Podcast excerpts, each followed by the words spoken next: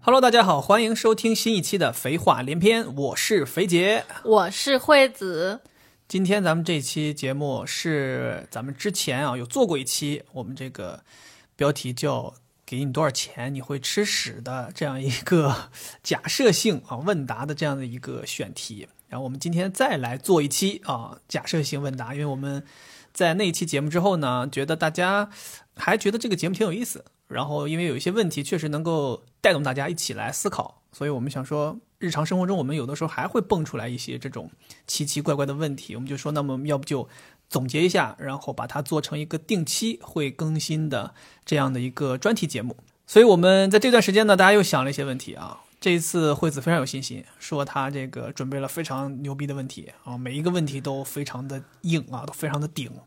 然后反而我呢，就听到他这个讲话，我有点虚了啊。我说我这几个问题可能没有那么好。那这一期就是主要看一看啊，他的这些问题究竟有多么的顶，多么的如他所说那么牛逼啊。然后我们在节目之前，我们也说一下啊，因为有很多朋友在评论当中也表示，呃，或者说也提出来有一些觉得有意思的问题。如果大家也想参与啊，大家可以在评论里面踊跃的给我们来提一些你们觉得有意思的假设性的问答，然后我们会选其中啊比较适合我们的问题，然后我们会收集到一起，我们在定期的这个更新的节目当中啊把它提出来，然后我们也回答回答。所以你如果有什么觉得好玩的，欢迎在评论里面给我们提出来，好吧？谢谢大家踊跃的来投稿哦。OK，那么我们接下来就进入今天的假设性问答，来吧，很顶很强，每一个问题都非常厉害的人，你先来开发问吧。我我来发问啊，啊，那要不我先你开始让你不发问也行，那要不那个呃邻打敲门让邻居来发问也行嘞。我这个问题是一个系列性的问题， 我系列性问题，对， 就是说就是引由此引发可能会再问一百个。倒也不是，就是以其实，嗯，先来一个没有那么，不会就是那种系列性陷阱， 啊然后一一步一个大趔趄。好，假如有一个富翁要包养你，天哪，听着就兴 奋。你的第一反应是什么？你稍等一下子，是富翁要包养我吗？富翁就是说这个富是翁爷们儿啊，不不不，这个富翁的意思就是说，呃，男的或者女的都都不确定，啊，反正就是一个有钱人。嗯， OK，要包养你，然后你的第一反应是什么？刚才不是第一反应就是兴奋兴奋啊， 受宠若惊啊。 好，那你会要什么东西作为交换，或者说你要签一个什么样的合同？你觉得 OK 的是，这个要具体考虑，他要包养我是为了什么？就是包养的意思呀。不，啊这个包养。我不是说要想尝试，首先咱们就是明确啊，就是这个假设问题不要尝试去破它，对对对，对，所以我也没有想想去破它，我只是说，这种包养在我眼里看来，可能存在两个情况，嗯，一个情况就是大家真的有爱没有，啊就就是没有包啊，养，就是说他就是想单纯想要玩弄 我对，啊，单纯就是缠缠我的身 子，啊、是吧？好，更兴奋了， 更受受宠若惊了。 但我想问一下，他是缠我现在的身子，还是缠我猪八戒的时候那个身子？我跟你讲没有问题的，只要钱到位的话，我现在可以把自己吃回去。好行，那你就说呀，那那意思你的意思是拿钱作为交换呗？你都说了没有爱了呀，啊，好，就是。不一定是真的是钱，但我那觉得有肯定是爱还叫物质什么上的包东养西啊？有爱就是在一起啊。什么叫包养？不就是说，对，所以可能就是就像你说的，你说我想要什么，我觉得肯定就是物质上的，嗯，呃，这种满足呗，是啊，因为毕竟对方拥有的就是这个呀，嗯，对吧？对方的标签很明确，一个有钱人，那他所拥有的就是物质的东西。对啊，那我们俩又没有爱，嗯，那我肯定就是说，我们互相用彼此的长处来交换，我用我的啊你姿你色，的长处是 什么？我用我的姿色啊来换取他的金钱。人也没说是看中了你的姿色，只是说要包养你，可能就想让你包养你去他家打扫卫生。那我们的服务是定价的啊，我们这个高端的保洁，我们是七十九块钱一个小时。 对，我觉得肯定是钱吧，因为既然涉及到包养，咱们就是以一个很普世的这样的一个理解，嗯啊，就是包养的话就是钱，嗯，对。但是这个钱具体是什么价位，对，我觉得要看具体我要在跟他的这段感情当中，或者说对他进行的服务当中要要付出哪些，你就懂啊是吗？正常包养的那种那种付出呀。我也没有被包养，你怎么说的好像我很了解正常包养的整个的付出的流程一样包？养就是就是随叫随到，但是他这个随叫随到，肯定不可能说一天四二十四小时就得一直在，就随叫随到。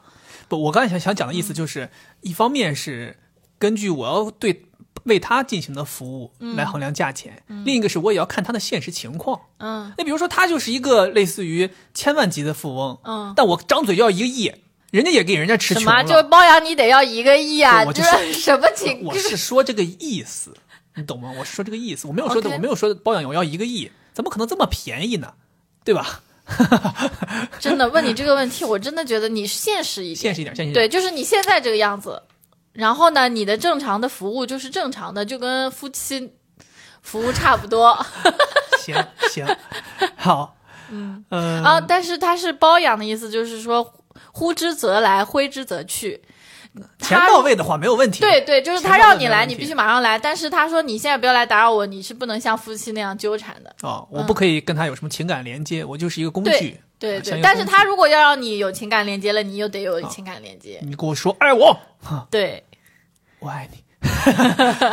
呃，让我想一想啊，嗯价钱我真的这个真的说不好，但我觉得我脑子里面可能觉得一个月有个十万朝上我就愿意了，好的。因为我其实这个你现在如果真的有这样一个要包养你，你你要提十万是吗？就像面试工作一样的，哦你要提十薪万。资的期望是什么？对，是我我我可能觉得就是十万可能是一个底线，但是我也、我哦就像我说的，我会根据对方的实力来看。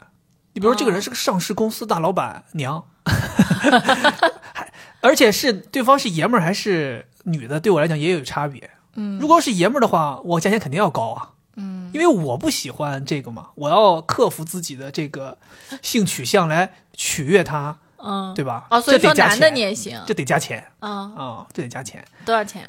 是是 double 吧，我觉得，我就这么说吧啊20万以。上如果说是一个富婆包养我，可能我出这个价钱；但如果换成一个富翁哦这样的嗯了、啊，富翁的话，那我就价就 double， OK，我就这么说吧。我觉得这是嗯可能，就你现在如果让我一定要说出一个很实际的东西，那我可能就是这样。嗯那至于富婆包养我，我的意思就是我得是十万朝上，嗯至于上到什么程度，我的具体就是看对方的这个了。经济实力了对，因为像你说的，基本上达到随叫随到，嗯，那我相当于我不能有自己的事儿，我相当于每天我 stand by，你懂吧？是是我得就类似于这种，这个医生一样，我得就二十四小时 on call，对不对？对对那我就对相当于我没有工作呀，那我也不能有自己的一些什么社交什么东西，那我肯定要有足够的钱来满足我生活的趣味性，嗯，对吧？所以我就说这个价钱还是得稍微高一点。好。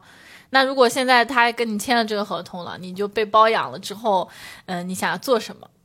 我还可以做什么其他事情吗？对啊，那他不可能天天找你啊。就我拿到钱了，对啊，就是你以后的生活就是会变成他每个月，比如说你说你说十万，他同同意了， OK，就每个月你都会收到，每个月十号给你发工资一样的，发 OK 过来十万。对，然后那你除了去被他包养的，呃，取悦他之外，对你有什么其他会嗯想有做的事情有一下子脑子就想到了。是吗？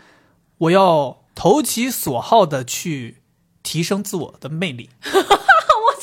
然后，然后之后还可以就是像升职一样的不不呃加不薪吗，嗯我跟你讲，这就是、无论是工作找我还是人包养我，我都是同样的一个原则，哦，就是我要尽我所能去更好的完成这一项任务。哦，所以，比如说他花了十万包养我，我绝对不会划水给你。嗯，比如说你这个人你喜欢有肌肉的，我就给你嘎嘎练肌 肉。你这个人，你就说你喜欢艺术品鉴赏，我嘎嘎给你学学艺术品知识。你喜欢看电影，我给你嘎嘎去给你阅片儿，咱们就是一定要有这种，就必须嘎嘎哎，呗，就必须大家之间是可以交流沟通。我会让你跟我在一起的每一分每一秒都不虚度，就是你会觉得这个人。越从我包养他那一刻开始，他是我喜欢的样子。接下来的每一天，他越来越变得更让我喜欢。听众朋友们哈，我们就是现在刚才就是一段 sell，就是这如果有这个经济实力的，大家就可以心动了。真的，我都我觉得这个是，因为说白了，你被包养了，嗯，其实某种意义上，你就是获得了一份工作，嗯，对吧？那你肯定得想办法做得更好呀，哦，对吧？就像我刚才说的，我会想办法去提升自己，我不可能说我天天躺着。其实某某种意义上，你去 shopping、去买东西、去打扮自己、去把自己变得更好看，或者更优秀，或者更怎么说吧，呃，多样化，嗯，都是在为给你付钱的这个金主负责嘛。哦，对，我想到就是干这个，但是你说要具体到把钱花到什么地方，那就是比如说我去这个找健身房，嗯嗯嗯嗯，要花钱，对吧？我去这个呃去参观艺术馆，对吧？去旅游，去干什么，丰富自己，嗯对，好，可以的，非常好。非常好那接下来下一个系列，就这同一个系列下一个啊。啊！如果有一个富翁想包养我，你，嗯，嗯，出多少钱一个月你会心动？同意？我的天就哪现！在我们还是夫妻，但现在突然有一个男的，不是或者女的，啊说要包养我，就 OK 包养你的老婆，啊，然后你得同意嘛，对吧？钱是付给我的还是付给你的？钱是付给我我们家的，就是哦，他他知道我们两个人是，对对对对，你是有家庭的，对，对对对，真变态哦， 真变态哦！这个世界是，这个世界真的嗯， OK，给多少钱我会愿意？ 对，太难了，太难了。嗯，哦，所以刚才前面那个那些系列问题，包养我是没有家庭这个事儿的，啊没掺和到里面。对对对，哦、刚才那个没有掺和到里面，那挺好，刚才那些钱都是我自己的， 不用跟你 分。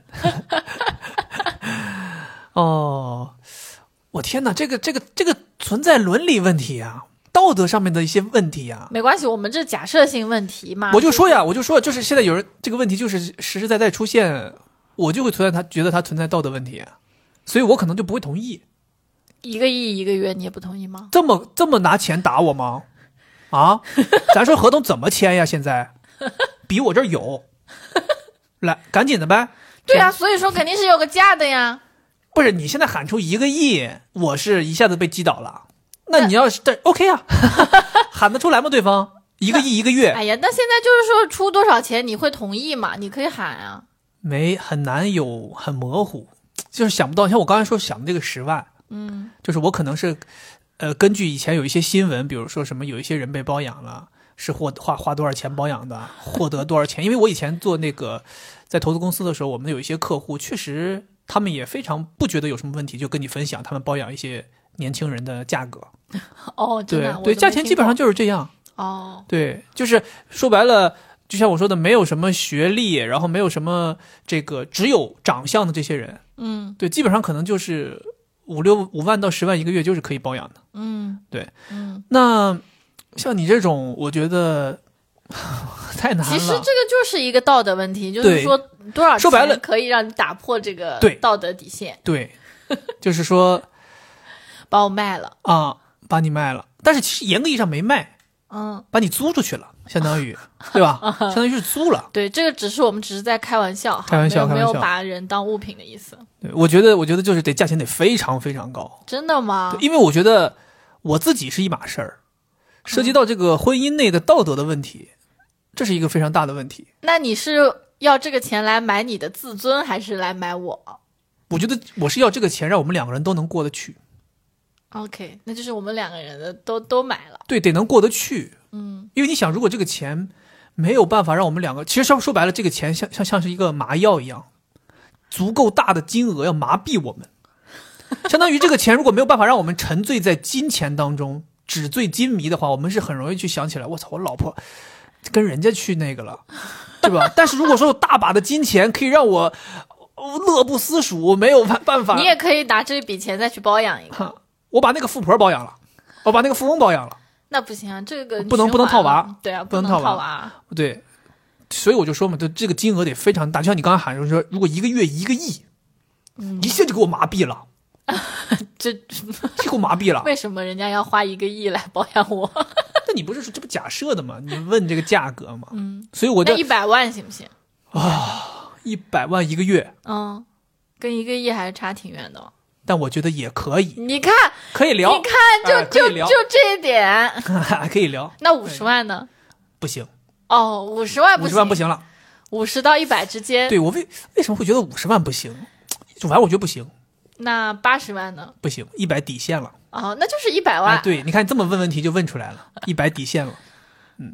可以可以。对，主要还是可能觉得不会有人一个月花一百万来包养一个人吧。对，这个人得是多么多么值得，对吧？才会有人花这么多钱来包养他。说白了，你就不包养，你就一百万一个月想获得一个人的真心都能获得了，更何况 还想包养这真心这么容易买？哎呦我的妈！我跟你讲，爱情真心比不这是个你价钱都想低。买想买就能 买。你说白了，我刚才那个一个月十万那个价钱都能买真心了。好的，现现实这个社会。好的，那我这个系列问题就结束了。天哪，你这个你这个系列问题真的挺挺猛的，确实挺顶的，我是没想到。 天哪，会有人包养我吗？ 应该不会，应该不会。如果有人，哎，现在换你回答这个系列问题了，行，来吧，第一个，对吧？如果有人包养你，嗯，多少钱你干，或者说什么条件你干？包养我啊，嗯，你现在单身啊？我十万不够的，是哦，是吗？ 哎呀，哎呦，什么个什么 来？因为我想我是这样想的，哦，有算账，对，因为我至是少一个月得有一个爱马仕吧？一个爱马仕就是三十多万。不我是这样想的，因为他不可能一直包养我，对吧？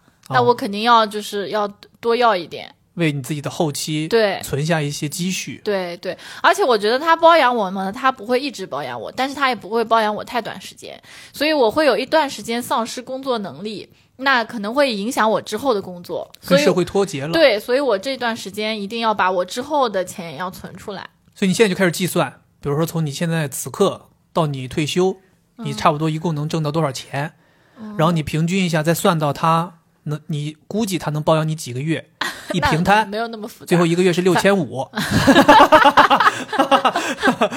我想的就是大概是，呃，也不会很贵，因为你你要太多，人家也不不同意啊。说价吧，有钱人没时间跟你 耗，十五也没多到哪 去嘛。 ，15, 比你还多一点的吧？我出去裸贷再借五万块钱，我把你包养了，十五万一个月，然后呢，我还要就是每每个月要有购物，哦，这钱要另出。对啊，购物费要另出，还要吃饭也不要不，哎另你出就人家就是一锤子买卖就给你一个打包价，你打包了。打包那很那难，有钱人哪有时间你吃顿饭给你报个销啊？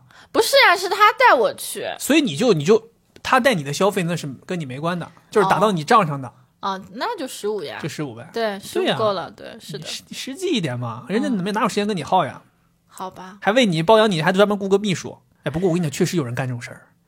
对呀、就是之前我不是生活助理，之前我不是听说说某外资行那大佬，嗯，他手底下有三个 PA，一个 PA 是业务 PA，对，专门负责工作上的事情的，跟客户之间的关系的。 business，对他他要呃比较懂这个商对业，对对，然后一个是业就是行政的 PA，他就负责你开会这个那订个的机，票，还有一个人是专门这个人啊都不负责他的生活，嗯，他就只负责帮他安排今天该约哪个女的了，明天要该哪个女的了，哪个女的生日到了，哪个女的该今天干什么了，因为他自己记不清楚。哇，当年我听到之后，我大受震撼，我的妈呀！关键你知道吗？这个就这个所谓的外资行大佬，他的级别也不高，就他也没有到那种那种非常非常高的级别，他可能就是一个总监级的这种。那他一个人物月有挣一百万吗？啊，一个月挣一百万，哦那没有没有。那他怎么有这么多女的？但你想，一个月十几万的收入，那怎么包不是包不是包养养啊，他就是就怎么同时在跟这么多人交往，大家就是处呗，嗯。讲远了，来继续你的问题。刚才你说了啊，自己单身如果被包养，一个月十五嗯万就可以了。十五万对，对差不多，因为主要是你也不能要太多，太多了你也觉得好像怕成不了，对呀，怕成不了。行，就嗯还我们所以都是还是想成还是的，有一个商业思维，还是比较比较逻辑比较顺啊对，啊。第二个问题是什么？之后要干什么啊，？对，这要干什么？来，哎，买爱马仕，得攒两个月钱呢，对 呀，怎么回事一呢？个月十五万还得攒两个月，第一个月不可以不能不能可以吃叫喝他带我去买，啊。对，老板说可以，那个可以带你去买，但得刷你的卡，钱我不都给你了吗？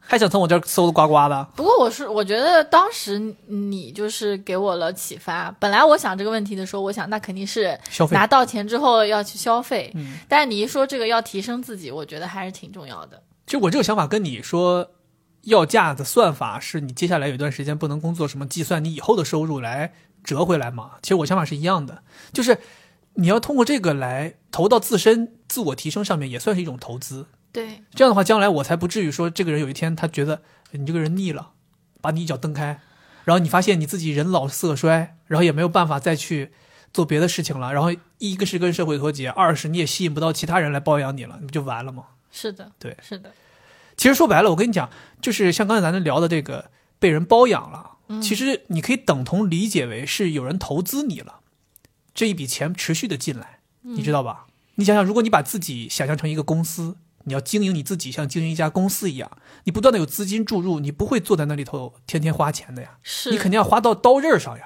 武装自己。这是同样的一个道理。接下来可以被更好的人包养。接下来可以说白了，接下来可以等到 B 轮、C 轮有更多的人来投你的钱，最后你上市了，你成为了一个富翁，你成为了一个富婆，那就是第一个包养我的人就是天使轮呗，天使轮了，啊！天哪，对？吧？那当年包养的时候十万就能包养我，以后就不是这个价 了。哎，当年你十万包养我，之后如果有二十万的，我给你返钱每个月。真的是非法集资啊！ 其实第一个那个人就跟你说，我我每个月给你十万，你到时候去把其他人的钱呢骗过来，到时候咱们俩一起分。 行，你就想着消费买对包消费，啊、嗯，好，那第三个问题，对吧？是第三个问题吧？对。如果有一个人要包养你，出多少钱我可以同意。对，在我这儿哈，就这个道德问题不是不是太大的问题，主什要我么？我还心想说，哎，在我这儿，我跟你讲，道道道德问题真的没办法逾越，我啊不是问题啊，不是太大的问题，因为只要不动感情，你都恨不得出去发传单，把我把我把我卖出去。对我想的就是说，我可以把它换算成你挣多少钱，就是你的事业稳定之后挣多少钱，对我来说是我对我的老公的这个事业满意了，啊，然后再 plus 加上你是要去被包养的，额外要加多少钱，我心里面能够 OK，啊，这样就成为了我然后再 plus 爱马仕的钱，嗯，我想想啊，那可从包养我老公的人手里搞到一个爱马仕，等同于我老公给我买爱马仕了。那我觉得呃我我觉得我不用像你说的一百万这么多，我觉得四五十万我已经可以接受了。我这么不值钱吗？不，你自己不是开价十万吗？我这已经四五十万了，你你不觉得已经很高了吗？已经增加上了我对你的爱了。你看这就能看出来了，嗯对吧？你看我自己是十万，嗯对吧？嗯，当换到你的时候，我就要一百万。对，这个差中间这个差价就是我们爱情的价钱，在我眼里 值九十万。这怎么然后你能这样呢？你算看你？们你是十五万，对，到我这之后四十几四五十万就可以了。在咱们俩稍微在你眼里，我们俩的爱情就值三十五万。那这是你的理论呀。我的理论是，嗯、我对你的事业的要求其实也就是四五十万，但你对我的要求要一百万。我可没这么算，我可没这么算。那我刚才也没有像你那样算。哦，行吧，反正你你你有你的道理就行。我我觉想得知，我就想我就想问一句，这四五十万我能拿多少？呃，对，呃，就是说这个没考虑我 是吧？啊，支支吾吾是不是没考都虑可以我？给你，啊，都可以给我，嗯啊，都可以。你不是只要十万嘛，就你可以拿十万啊。 我怎么说啊？要怎么说南方人精啊？他们怎么做生意呀、啊？你看没看到啊？在外面卖力的人是我呀！啊，在人家那人家家里面就翻云覆雨的是我呀！然后他在这儿都就给我十万块钱把我打发了，这个不是，十万是你自己讲的呀， 你那是倒回我去单身听。的时候。那你现在双身了，不是应该更便宜吗？因为你都不是单身小伙了。成熟男人更有魅力。OK，天哪！但我觉得、得这个事情是这样的，如果真的发生了的话，可能还能再便宜一点，哦、对不对？别 现在我们说了，现在我们是只在假设，不能再掉价了。不是你想一想，你想一想，如果这事儿是真的，节目一发出去之后，有人私信了，嗯，五十万的合同已经准备好了，扫描的直接就是这那马上就寄过来签字。这么那个吗？哎，我想想，啊，我我我再想一下，我觉得这样子，我们就只签一年，别想了， 别想 了，停，打住如，就此打住只。签一年，然后赚的钱，如果我们发现马上可以有新的好的事业了，那就算了，不然的话还可以就是说连续包年。你以为富翁富婆都这么好打 发啊？你想不玩就不玩了？那哪那么简单，好吧，是吧？就那一开始肯定只能签一年，一年一千呗，对啊，因为后面说的跟真的一样，可停 吧。就不然的话，后面你觉得好像，因为你刚才也提到包养不知道要干嘛嘛，万一有一些就非常危险的活动呢，对吧？ 呃让你去这个摩天大楼上面擦玻璃，哈哈，是吧？对呀哈让你帮忙体内藏毒。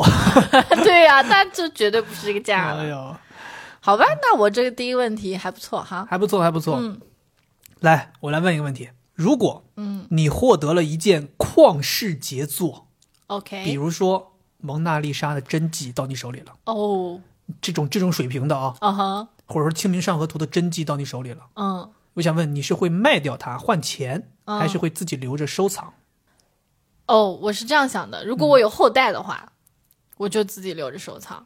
如果我没有后代，我就换钱。比如就是你现在这个情况，现在突然间门口门铃响了，敲门，您好，您的快递，打开一看，《蒙娜丽莎的真迹》，上面大字写着《蒙娜丽莎的真 迹》，就写在画上了，我我会留下自己收藏，留下自己收藏。嗯，为什么？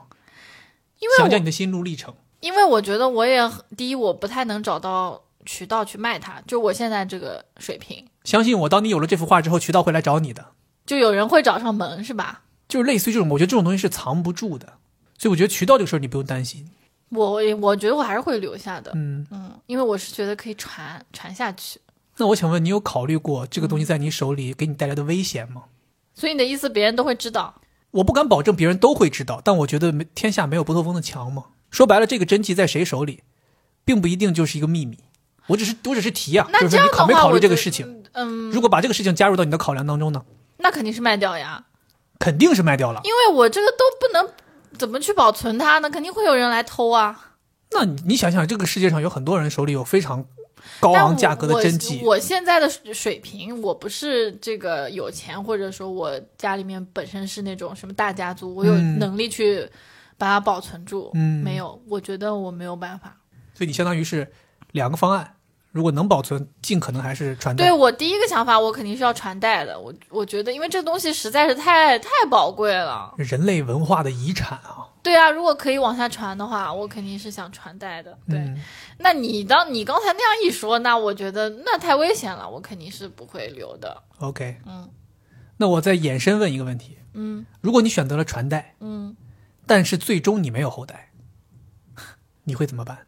最终我没有后代。对，就比如说你老了，你都已经奄奄一息了，在病床前，嗯，你现在手里还有这么一幅真迹，那我就给我弟的孩子，给你弟的孩子，对，就是我们家里面的传代，还是给亲戚因为因为我已经老了，我也没有办法花那个钱了。如果卖出去的话， OK 是 OK，可以，还行，想的还挺挺挺现实的。对，因为我想了一下，虽然我是特别爱钱的一个人，但是这个算是杰作，这个东西我觉得很有意义，就是它的意义性非常的强。 OK，你知道我是怎么想到这个问题的？嗯是我之前看过一个电影，叫《会计师》，是这个呃大本本阿尔弗莱克演的会计师 （accountant）。它里面就是这个人，他做杀手，他的结账的，就是他不收钱来作为结账，他就收艺术品来作为结账。哦，就是你比如我我帮你杀一个人，收你五百万美金，你不用给我钱，你给我一幅价值五百万的艺术品就可以。那如果是这种的话，我是会把它卖掉的，除非是像蒙娜丽莎这种非常非常厉害的东西，我但才会留下。对，但他当时就是他收了很多艺术品嘛，然后很多他就是会去卖钱的，然后他需要钱了就把它卖掉，甚至会低价卖。但有一幅他就是怎么都不不舍得卖，永远都留着。然后他最后把这幅画送给了一个，就类似于他喜欢上的一个女的，对。反正就是我当时就就是根据这个事儿，我想到，我想哎，我还有，对呀，真的，如果有一幅什么真迹到我们手里，这种极度高端的艺术品到我们手里，我们会怎么样？我后来想的是，我回答这个问题就是，我也不会卖。嗯我是铁定不会卖，这跟我有没有后代没有关系，因为我觉得说白了，人生能够挣到这个价格的钱的几率，和你能够拥有一幅这样的画的几率对相比，还是用这幅画的几率更小一些，更珍贵一些。肯定啊，因为它只是唯一呀、对对吧？我真的就是现在就是想一想，就是如果你想有这么一幅东西在你家里，你就能够看到它，这是人类艺术的结晶，这是集大成者最高的艺术成就就在你家里摆着，或者说在你手里，你哪怕是把它存在保险库也好，还是 anyway，这是一个很多人都没有办法获得的。那你把它这个东西卖了，比如说你卖了卖卖十个亿回来，那十个亿可能很多人都有，但并不是说你花十个亿就能买到一幅蒙娜丽莎的。OK，这对，这是我想的。我觉得这个问题还还挺有意思。但是我我我如果要是最后最后最后最后我要是把它跟你一起烧了， 死了，嗯，但是我也没有后代，其实我觉得我有后代，我也不太放心把这个东西交给后代。为什么？不知道，就我刚才在在问你的时候，我在想，因为这个问题不在我的这个 note 上面，我就是刚才突然想到的，突然想到的对，所以我在想说，主要就是因为我的这个前面这个问题太顶了，对，太顶了。然后我当时想的是，我可能在我临临终之前，我把它去捐了。嗯，当然，我不敢保证说我捐了之后，比如说我留下一个要求，比如说他这个东西永世都不可以转卖。对，他可能这些人，比如再过个十年二十年，他们也不会遵守你这个事情。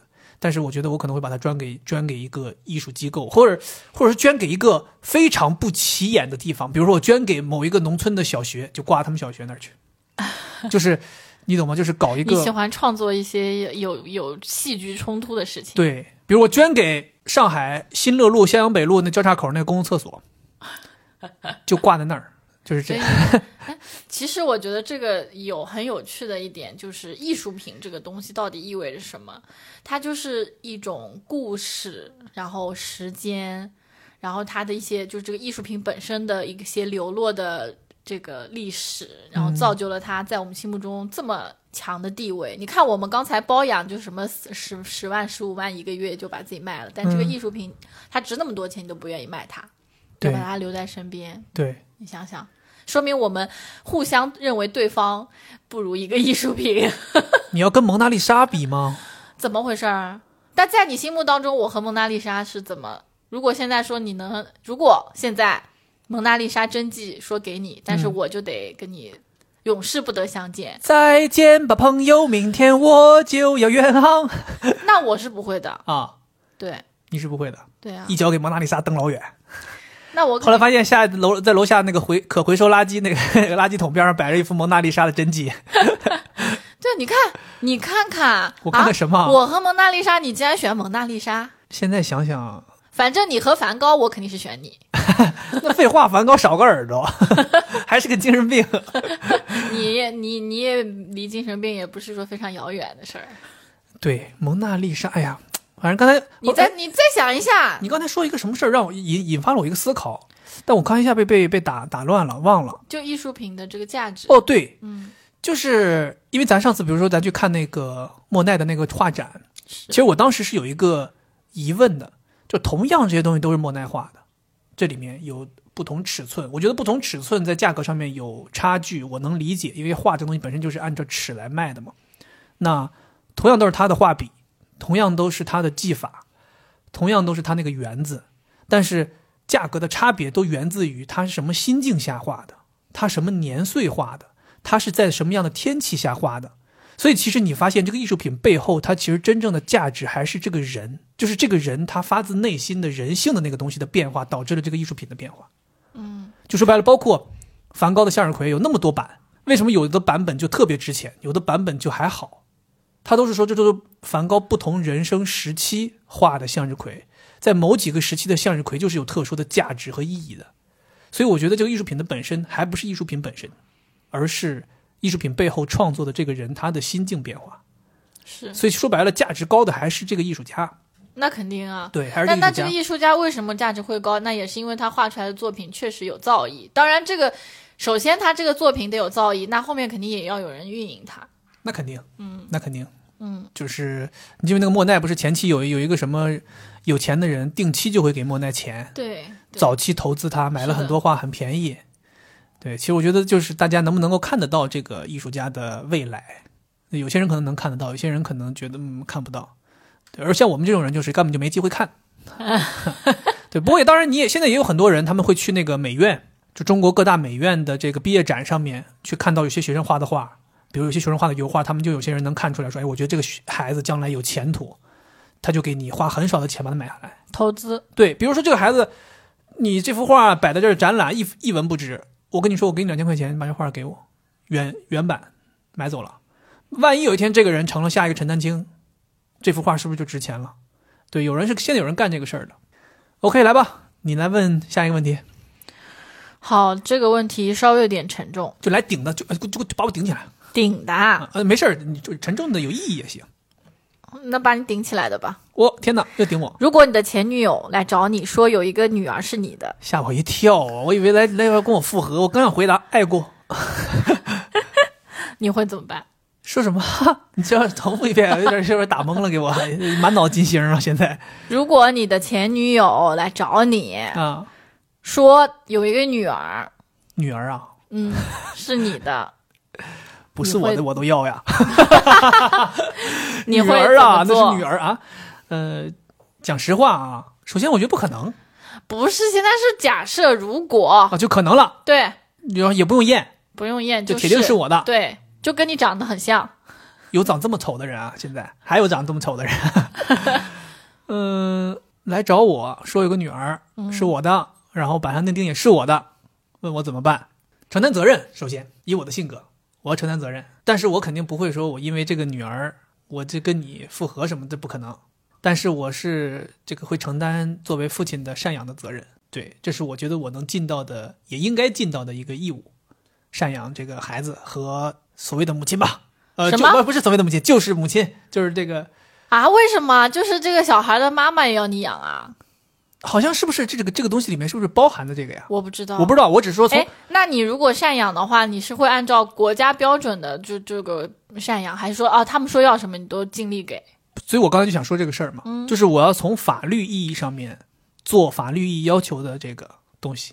哦，那就没有多少。对，就是我像你这种拿低保的，基本上不用出钱了。我的意思就是 说，嗯，法律比如说要求我要是把孩子养到类似于读大学，嗯，还是说成人，然后把这个母妈妈他们的生活费也可能有一有一部分需要承没担，有的，没有的，嗯没有。啊，反正我就说嘛，对我觉得对孩子肯定是要尽力而为，尽力而为。但是我不会说让他们那个提出的很多无理要求我也答应，嗯，这个也上具国际体学校，具体也要看我自己的能力，你懂 OK 要看我自己的。比如说举个例子，我亿亿万富翁，对吧？那边还包养着好几个小姑娘，每个月都十万、十五万的出的。对然后这边人来说，我们孩子想买双鞋六百块，没有啊，家里都揭不开锅了， 那我也不至于这么混蛋。嗯对，但是你要说我这边已经我自己连三百块钱的鞋都穿五年了，然后那边来说孩子想买一双呃迪奥乔伊三万， 还要我出，我这边叭一下就给了， 我也不至于。哎，那你会就是这个，一个是这个哈，那你会就是呃，想要比如说跟他的相处呢？你跟会孩子的相处，对，你会想要跟他相处吗？还是说只是给钱？前提是我还是我们现在的婚姻啊。对对对，嗯，目前在我脑海当中出现的决定或者说画面的话，我觉得我能偶尔看一看就行了，不会有特别强烈的说希望能够相处的这种感觉。但是我觉得很难讲，因为很多人都说，就是孩子这个东西，你见到和没见到完全是两个概念。就比如说有些人他说啊，我在老婆怀孕的时候都依然很讨厌小孩儿。但是等到我老婆生的那一刻，我看到那个孩子降生，我在产房里面看到，马上这个叫什么父爱就涌上来，就是说特别喜欢小孩了。有很多人是这样的，所以我我也是承认这个事情，见没见到是完全不一样的。我现在脑袋里想说，我有个孩子，有个女儿，我 OK 就就 OK 吧。但是你说这个女儿现在站在我面前，又非常可爱，然后怎么怎么样，我会不会有改变？我也有可能会有改变。 感觉应该也挺大了，十几岁了。这这么大了，这么大了，那不然呢？你前女这友不，小老弟吗？这是 小老妹儿，这是。那你要怎么跟我讲呢？就实话实实说，这个事儿还能瞒吗？瞒不了。实话实说，带你去看一看。好吧，我觉得我可能也不会讨厌他。嗯，一脚给蹬死了， 都不知道你哪来这么大劲儿。 不会的呀，这个又不是故意的。嗯，嗯，挺挺吓人的，其实想想，当然这不可能啊。对，不可能，不这个是可能不可能的。对，但这个问题没有办法反问我，为什么？哦，对啊，天 哪！只只有可能，只有可能又是问你的，就突然告诉你说我其实之前有个孩子啊，可以，你问我吧。啊、啊，对啊，现在突然告诉你我其实有个儿子你有个儿子啊？啊、啊，几个儿有个儿是不是有个？你是之前生过一个儿子是不是？嗯啊，你你等我，你别找着急，我找人把那儿子做掉， 我找杀手，我找杀手。 就你有个孩子嘛？嗯，你有个孩子，呃，我会怎么样？对，你会把他当成你自己的孩子一样养，不会，但你前提要看你跟谁生的嘛，对吧？你会把这个儿子就是包装一下，看看能不能让他被包养。这就看你跟谁生的嘛，嗯，对吧？我我应该不太，但是如果说，比如说举个例子，你说啊，我要养这个孩子，我终于找到我多年前失散的儿子了啊，孩子了，无论是女儿还是儿子，那我可能会考虑。真的啊、对，如果要是个女儿，我跟你讲，如果要是个女儿，我可能有很大的几率会同意， 啊，就我来养。嗯，但要是个儿子的话，我应该就是绝对不会同意养那不，那你不需要考虑了，你现在只是只要知道性别就可以了。啊。对，不不不，女儿是我很大概率会养，也不是说百分之百，但儿子我是一定不会养的。对我哦，跟你讲，讲心里话啊，可能很多听众朋友听到这儿会误解，觉得说我好像是觉得儿子将来要花钱什么之类的，没有这个任何这个意思。我是单纯的就是不喜欢男孩儿，单纯不喜欢男孩不，喜欢你自己，不喜欢我自己，不喜欢男孩的原因就是这个原因，就是我自己心里头因为不喜知道，我觉得我是一个男孩，从小到大长长起来的，我自己啊知道一个男孩有多么的讨人厌，面临很多问题。那就是我觉得我现在需要给你 therapy 了。你知道吗？就就我是觉得我自己从小到大给我妈给我爸带来了太多的问题，太多的烦恼，所以我就是说，不是说我不是说我没感觉啊，讨我觉得厌你我父母都很爱你啊。他们爱我，这是我感激的地方嘛。嗯所以我是说，我是觉得养一个儿子确实挺痛苦的。嗯，对，但是有些人可能会跟我说：“哎呀，你其实女儿，我跟你讲，长大了问题更多，啊，容易被并欺没有，负呀、我什觉么得的。我非常的好，我爸妈觉得很好，他们觉得女儿实在太棒了。”我是真的是非常非常喜欢女儿，就即使我可以说退一万步讲，我说我对儿子没有偏见，但是我依然还是没有办法抗拒的，就是内心当中极度喜欢女儿。我曾经跟你说过，如果现在的科学技术发达到我们可以百分之百生女儿，我都毫不犹豫立刻要孩子，真的，现在确实可以这样做到，国家不允许吧？是国家不对允吧？许咱们还是就像刚才一样，咱们要在这个法律的框框内做事。对没吧嗯错没错。好，我想想，应该还有一个问题，哦延伸的、其实可以问我，就比如说我知道你现在有一个孩子，我会怎么办？可以来问一下子，如果你现在知道我在外面有一个孩子，你会怎么办？在我之前的吧，应该是，这个有关系吗？如果是跟我在一起之后有的，性质完全不一样了，哦对吧？呀、这个性那质就完分开全打，不一样。分开打。如果是在跟我在一起之后有的，嗯，那肯定就是离婚再见。哦，你你可以，你留我一条活命。嗯，当然留你活 命了，不然我也得死，对吗？法律范围内我觉嘛得。你直接说就是一刀就脑子这个动脉拉开了就完了如果说是呃，在跟我之前就已经有了这个孩子的，啊！那我觉得挺好的。你也想养养吗？不，我肯定不会养啊，我、啊不是，除非他现在有困难需要我帮忙，我我会的。 孩子就是缺三万块钱，想买一双球 鞋。那不行， 有 病！我我你小妈还 还还差着爱马仕的钱呢，差三十万。好吧现在孩子跟你说说，小妈，你这我给你解决。发现孩子特别有钱，哦，那太好了，那那那没事儿，我现在三万我可以给你还。孩子不，我不要你三万，三万什么？三万都小钱儿，小妈，小妈你爱马仕是吧？嗯你就放心吧，明天就给你买五个过来。嗯可以我们家里就是就有人就是有钱， 那为什么还要来找你呢？嗯，就想帮帮我 爸，看我爸混太惨了，想帮帮我爸。太好了，这种孩子来十个， 可以吗？啊，这种的话跟我在一起之后的也可 以。我的天哪，你说你有原则吗？你你不要脸了是吧？啊，我你现你告诉在我，你就是现在是不说是脸坐在屁股底下录节目呢？我现在就告诉你，法律是我的底线， 道德是什么？没关 系，啊，哎呦，道德冲马桶里了，对吧？开玩笑的哈。啊，天哪，啊所以是两个不一样。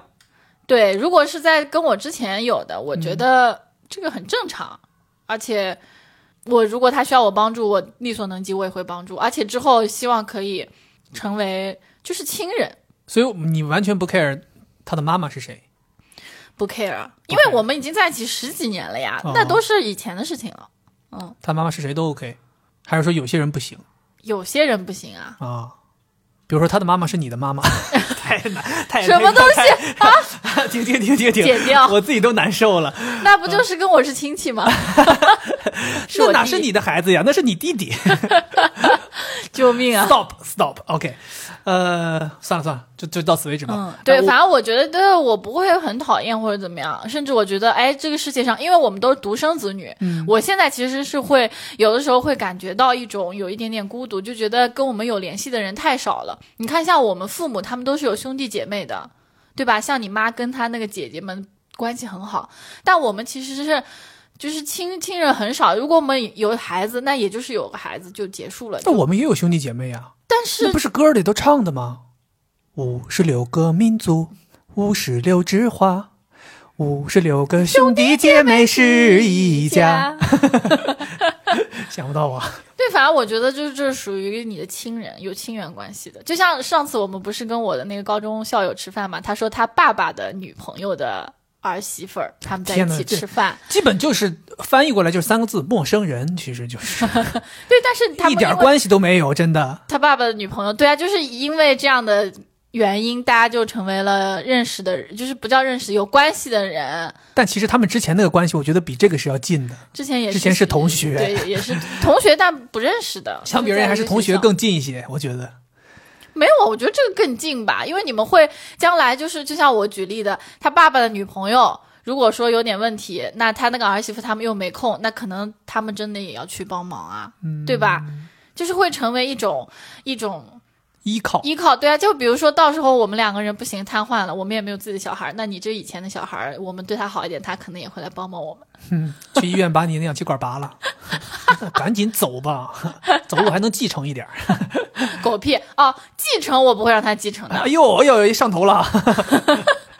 我的财产是不可以继承给他的，但你的可以，我我不知道我这个是在法律上面是必须的吗？不是，啊，不是，嗯，但他是我的孩子都不是，不是。法律这么残酷，这种属于生生父嘛，除非你是一点，就是你一点这种叫什么，子呃，嗣都没有。对，而且就是你们也没有留下遗嘱。如果你留下遗嘱的话，那就是完全按遗嘱执行嘛。如果你我的遗嘱是把我所有的遗产都捐给襄阳北路和新乐路那个公共 厕所，看来你在那个厕所是遭遇了什么事情 吗？每一次憋得不行的时候，都在那个厕所，像遇到救星一样。死之前最后毕最后一次拉屎要去那儿，希望把我的骨灰撒在那厕所周边儿。救命啊！那厕所感觉就是闹鬼 啊！哎呦，哎，我刚才其实还想就着这个问题问一下，嗯，就如果说你现在突然间有一天发现我有一个孩子，是但其实我一直都知道，没有和你说，并我在悄悄的资助他，怎么样？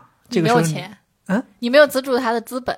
假设我有，大部分钱都给他了，哦那我会觉得很生气啊，很因为你是不相信我，你就算跟我说了，我也会同意的。我的天哪！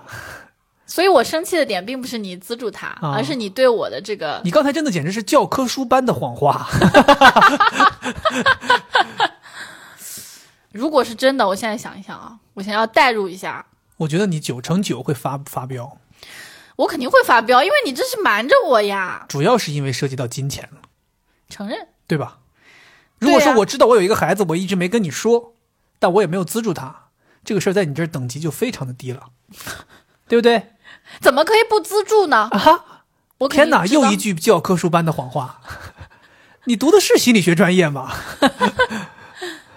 嗯，行，反正我就是刚突然想到的，就顺着问一句。嗯那肯定啊，我觉得人之常情，大部分人都会生气的吧。所以我觉得这个事情告诉我们，就是无论你经历了什么，或者正在经历什么，夫妻之间的坦白是非常重要的。对，啊不能讲谎话。这就是大家一定要有，因为很多事情可能在你自己单方面去思考，你觉得这个事儿太大了，我没办法说，说出来一定就炸锅了，一定大家就崩了。对啊，你不说不代表这事儿没有啊，总不有一说，天将来被发现，对也可能崩。所以还不不是也如可能是，就是将来被发现崩的可能性肯定比你早说要更大，对吧？对啊，所以还不如肯定就提前大家拿出来好好说，必须得当说面锣对面鼓讲清楚啊！这就跟咱们那个叫什么情人节那个主题一样，有很多情侣之间的矛盾就是因为没有当面锣对面鼓讲清楚。是对，大家好好讲一讲，就说开了。对。待会儿下了这个路之后，你赶紧去打听打听有没有那种可以给我买爱马仕的孩子。吓我一跳，我以为赶紧这这这发短信给我前女友说 切，你确定咱俩之间没有孩子吗？那如果是你前女友的孩子的话，那还真可能给我买爱马仕。 前女友说你喝了吧你。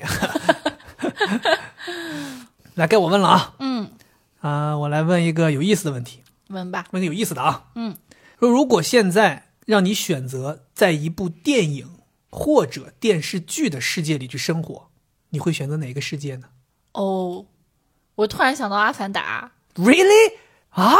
嗯，你你那你要变成那个绿了吧啊蓝了吧唧那个样子啊， 这有什么的？他们大家都是来了吧唧啊。为什么想要去阿凡达那儿生活？我印象不是很深了，但是我记得有一个场景，我觉得超漂亮，也有可能是因为那个时候我还小，然后又是三 D 的，特别震撼。就是我记得是那个丛林里面，也不小了，大学了。零八年不是不是，我记得是咱们读大学的时候，没有，零八年，得查一下。我觉得这零个，八年没有没有读大学，没有读大学。我查一下，查一好查，好，你先查严。谨一下，严谨一下。嗯，零九年的科幻动作片，零九年，嗯，好，我记得是很漂亮、很漂亮的树树，就是森林，然后它会有蓝色还是绿色的那种闪着光像的，像那个荧光一样垂对下来那个，对，那个我真的觉得好漂亮，我仙好境想，对我好想有一次机会可以可以去到这样的一个环境。嗯，就单纯为了这么一个镜头，你就想去那个世界生活了。你要考虑你要在那个世界生活哦，不是说去看一眼，不是旅游，是那就是你对的啊世界了。你就天天骑个鸟儿飞，可以啊，我觉得就很有科幻感。为什么我想要去这个？可能就是因为这是一部在我的印象当中非常的颠覆的一个世界。 OK，嗯， 挺有意思。我没想到，我完全没想到，我以为会是一个就是基于现实场景的一个电影或者电视剧的世界去生活。你这个相当于是完全架空的一个虚幻，就根本就不存在。对啊，这这对吧那这种不是更值得吗？我就刚才其实我一下子闪过，虽然时间很短，那我一下子闪过说，我想的是是不是我会附身到那个主角身上，可以过他那种生活。嗯，这种其实很多嘛，电影对吧？什么意思？就比如说像我这种喜欢纸醉金迷的，那我肯定就是附身到那种很有钱的人身上，哦哦哦，这个意思对吧？ 啊哈，对，然后或者说，嗯、像你比如说你喜欢那种战争片的，你就附身到那种很厉害的就成为钢铁侠搜了。者，对对对、啊对对对，这种。但我会觉得它都是在我们地球上一个我们其实也也能平常看到的一模一样的地方。嗯哼但是后来我又一下子就想到这个《阿凡达》。还有包括那个宫崎骏的有一个叫《森林公主》还是什么的一个动画片，哦，对，反正我好像对那种很梦幻的这种场景特别有感触。是嗯吗？是的，而且我能回忆起来，就是我高中的时候，我不是在那个春晖念高中嘛，对，那边环境特别好，夏天的时候有的时候有萤火虫，我长那么大没有见过，你没见过萤火虫？没有？对，真的很漂亮。然后夏天的时候，所我们那边也有小树林，然后有萤火虫，真的很好看，就是那种黑暗当中那种荧光， 量很大吗？对呀、很多。就我就觉得，就是如果要是数量多的话，会比较震撼。你说你在那个森林当中就有一只飞过，其实你是感受不到那个震撼的。嗯，因为我觉得这是非常非常难得的事情。对，就如果我想过那种富翁的生活，随时都可以过嘛， 对吧？对啊，就是找我的，呃，叫我小妈的人来就可以 了。那是我孩子。 OK，你孩子，你孩子，来吧。如果是你呢？其实我和你的想法就是正好相反，嗯就是我想的是一个越现实越好的世界，因为我觉得现实的我保不齐有一天真的有可能过上，你懂吗？就像你现在想这个《阿凡达》，你这辈子你都知道你不可能。对，所以我想赶紧去过一下。对啊，所以你就永远就是停留在一个假设。但我比如说我想的这个，我觉得有一天有可能我身边真的会成为这样一个世界。我最近不是一直又开始重新看那个 Friends 吗 Friends，我特别想在 Friends 这个世界里生活，啊，因为我自己想的就是这个世界你感觉不到有什么烦恼。它这个剧给你营造出来的整个这个氛围就是，人都是好人，没有一个坏人，大家的关系又非常的融洽，即便是产生了矛盾，很快也会化解。然后每一个人都是有趣的，每一个人都是开心的，然后似乎每一个人都是轻松的。你你会发现，他们这六个人，其实你可以算他们每个人都有工作，但是其实你也可以理解，他们其实也没什么工作，对吧？这个其中这个工作就目 Chandler 感觉对，貌似看是看似最正经的 Chandler，他其实那工作你感觉他也每天也就是泡在那咖啡厅里，对吧？然后那个 Rachel 是当服务员，然后最高级的工作是这个 Ross，他是这个博物馆的，但是呃，他其实你看他也很少去。然后这个 Monica 又是厨师厨师，然后感觉这就大家就觉得好像整个那个世界一直就是一个轻松的，像是每天都是周末的感觉。然后大家的关系又那么好，跟路人的关系也那么好，所以我觉得那个世界就是一个像是没有烦恼的，就是他的那个剧里面，他们的烦恼都不是烦恼，甚至烦恼你都会觉得这是甜蜜的烦恼，我也想有这种烦恼。对，所以我就觉得那个世界是你有一天有可能会有的。其实讲心里话，我在大学的时候，我不是认识了一帮你的师兄，嗯，师姐，就在剧团里认识的那帮朋友。其实我觉得我们当时那个有有一段时间，大家就真的是这样的关系，就是我每天睁开眼，我就从我的寝室出来了，然后就跑到他们的寝室厮混，然后大家就是这样，呃，没有任何烦恼，然后嘻嘻哈哈，大家有什么事情都一起做。然后可能晚上大家一起出去吃饭，然后或者一起出去吃夜宵。我们有的时候甚至无聊了，大家就在大街上面，在大街上面待一晚上。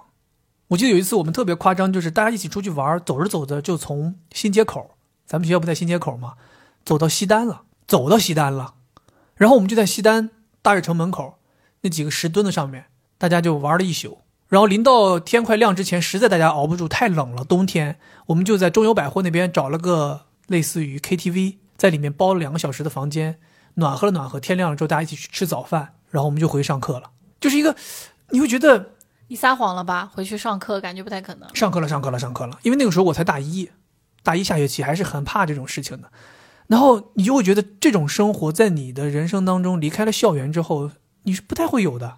这本来就不可能，所以大家还是要珍惜你不需要自己去承担经济的日子。一方面是经济，另一方面是社会责任嘛。那个时候你就其实说白了，你逃一堂课又怎么样呢？但是你现在说你一天不上班，那个事儿就不一样了。那不上班主要是因为会扣你钱呀，会失去工作呀。如果说你不用上班，天天有钱给你打过来，你你可你也没有什么社会责任要让你不，我得觉得是你是有一堂课没去，老师对你的看法和你有一次有一天班儿没上，老板对你的看法还是两两个概念，你知道吧？对，所以我就想说嘛，其实我看 Friends 我会觉得好的原因就是，其实我自己的人生当中是经历过类似的这样的生活的。我非常的怀念在大学里面大家那种，尤其我们剧团里的这些人，每天去排练。其实我们去排练，大家就是去开心的，大家在演戏的过程当中就是好玩的，就是难忘的，就是开心的。所以我会想说，如果真的可以永远在这样的一个世世界里生活就好了。但事实证明，包括 Friends 这个完全虚构的乌托邦的世界，其实也就是十年之后也停了。大家最终还是要有自己的生活归宿的。你看，Chandler 和 Monica 结婚生孩子，他们搬到乡下了。然后 Ross 和 Rachel 他们两个人也要继续他们的爱情。然后 Joe 也要发展他的这个所谓的演艺事业，对吧？包括他们前一段时间不是有一个重聚嘛？那个当时主持人不是问他们说，如果你们帮这个剧继续的讲接下来的发展，就你们在最后一集之后大家都是什么样的人生？他们其实讲出来的那个人生也是非常普通的人生，就是大家最终都是还是会回归于平淡。你不可能永远都是在这样一个美好的世界里。那你说我们退休了之后还能过上这样的生活吗？我们现在也没过上这样的生活呀，何谈退休之后不？是你之前不是过上了吗？我觉得年轻和老是不一样的，就像他们也是一样，他们那个时候就是因为年轻，你老了之后就不是这个，你也没人没那个活力了。好吧，对啊，你想想还你挺绝望的。肯定啊，你这个人是没有办法抵挡岁月的力量的。哎，好吧，那我再来问一个。哎，让让我继续问下一个问题，啊我这个问题跟这个有关好啊。咱们既然聊到 Friends 了，好，我其实有一你个问题是这样，我想先问一下，因为你虽然没有我看 Friends 看这么猛，呃，一季一季的反复看看这么多遍，但我也想问，就是在 Friends 里面，你最喜欢谁？我最喜欢菲比啊，菲比？为什么？因为我觉得他就是脑回路很奇怪，还有吗？我就最喜欢他呀。就是一种莫名的喜欢，没什么原因，对说不出个一二三。就我觉得他是比较特殊的在，就虽然这几个人都挺特殊的，嗯但在这里面他更特殊一点。神叨叨的。对，嗯，那我现在想问，如果选一个人，这六个人啊，男的女的都行，三男三女嘛，选一个人在一起，你会选谁？选一个人在一起啊。，对， 爱情啊，谈恋爱。那我选 Rose。 Ross 对，为什么？因为他有正经工作，天哪，是真的他吗是？什么博物馆的是吗？这里面其实收入最高的是 Chandler。是吗？那我改 了。哎呀，大家看到没有啊？我对面坐着一条狗。 说好说好， Rose，还是 Ross？对对对，为什么？因为我觉得他就是温柔，毕竟是个 Doctor，对吧？对，很温温柔啊我觉得他挺温柔的那。你不觉得他墨迹吗？那你不也很墨迹吗？我这不跟你在一起了吗？说明我潜意识里面就喜欢墨迹 的人。不是他的那种墨迹，我是动作慢，他是矫情，这是两种墨迹。你不矫情啊？我矫情啊， 你不矫情啊？你挑事儿是不是啊？我没挑事你儿。啊嗯以为我坐在这边蹬不倒你是吧你？看 这不矫情吗这？叫矫情吗？啊，啊，这叫血气方刚， 这叫波拉莫佛伊。啊，Rose 还高啊 Chandler 也不矮啊呀、 ，Chandler 你没看他就最近那个丑成那样， 哦，所以你还基于现在的样子是吗？不就是你现在一问的话，那我肯定就很难不去考虑。因为你毕竟看了，对啊，我看了呀，看了他们。今天的样子，对啊，现在的样子不是也是 Rose 最好看吗？哦，是不是？Joy 肚子变巨大，然后 Chandler 感觉这个整个人像是整容失败了一样。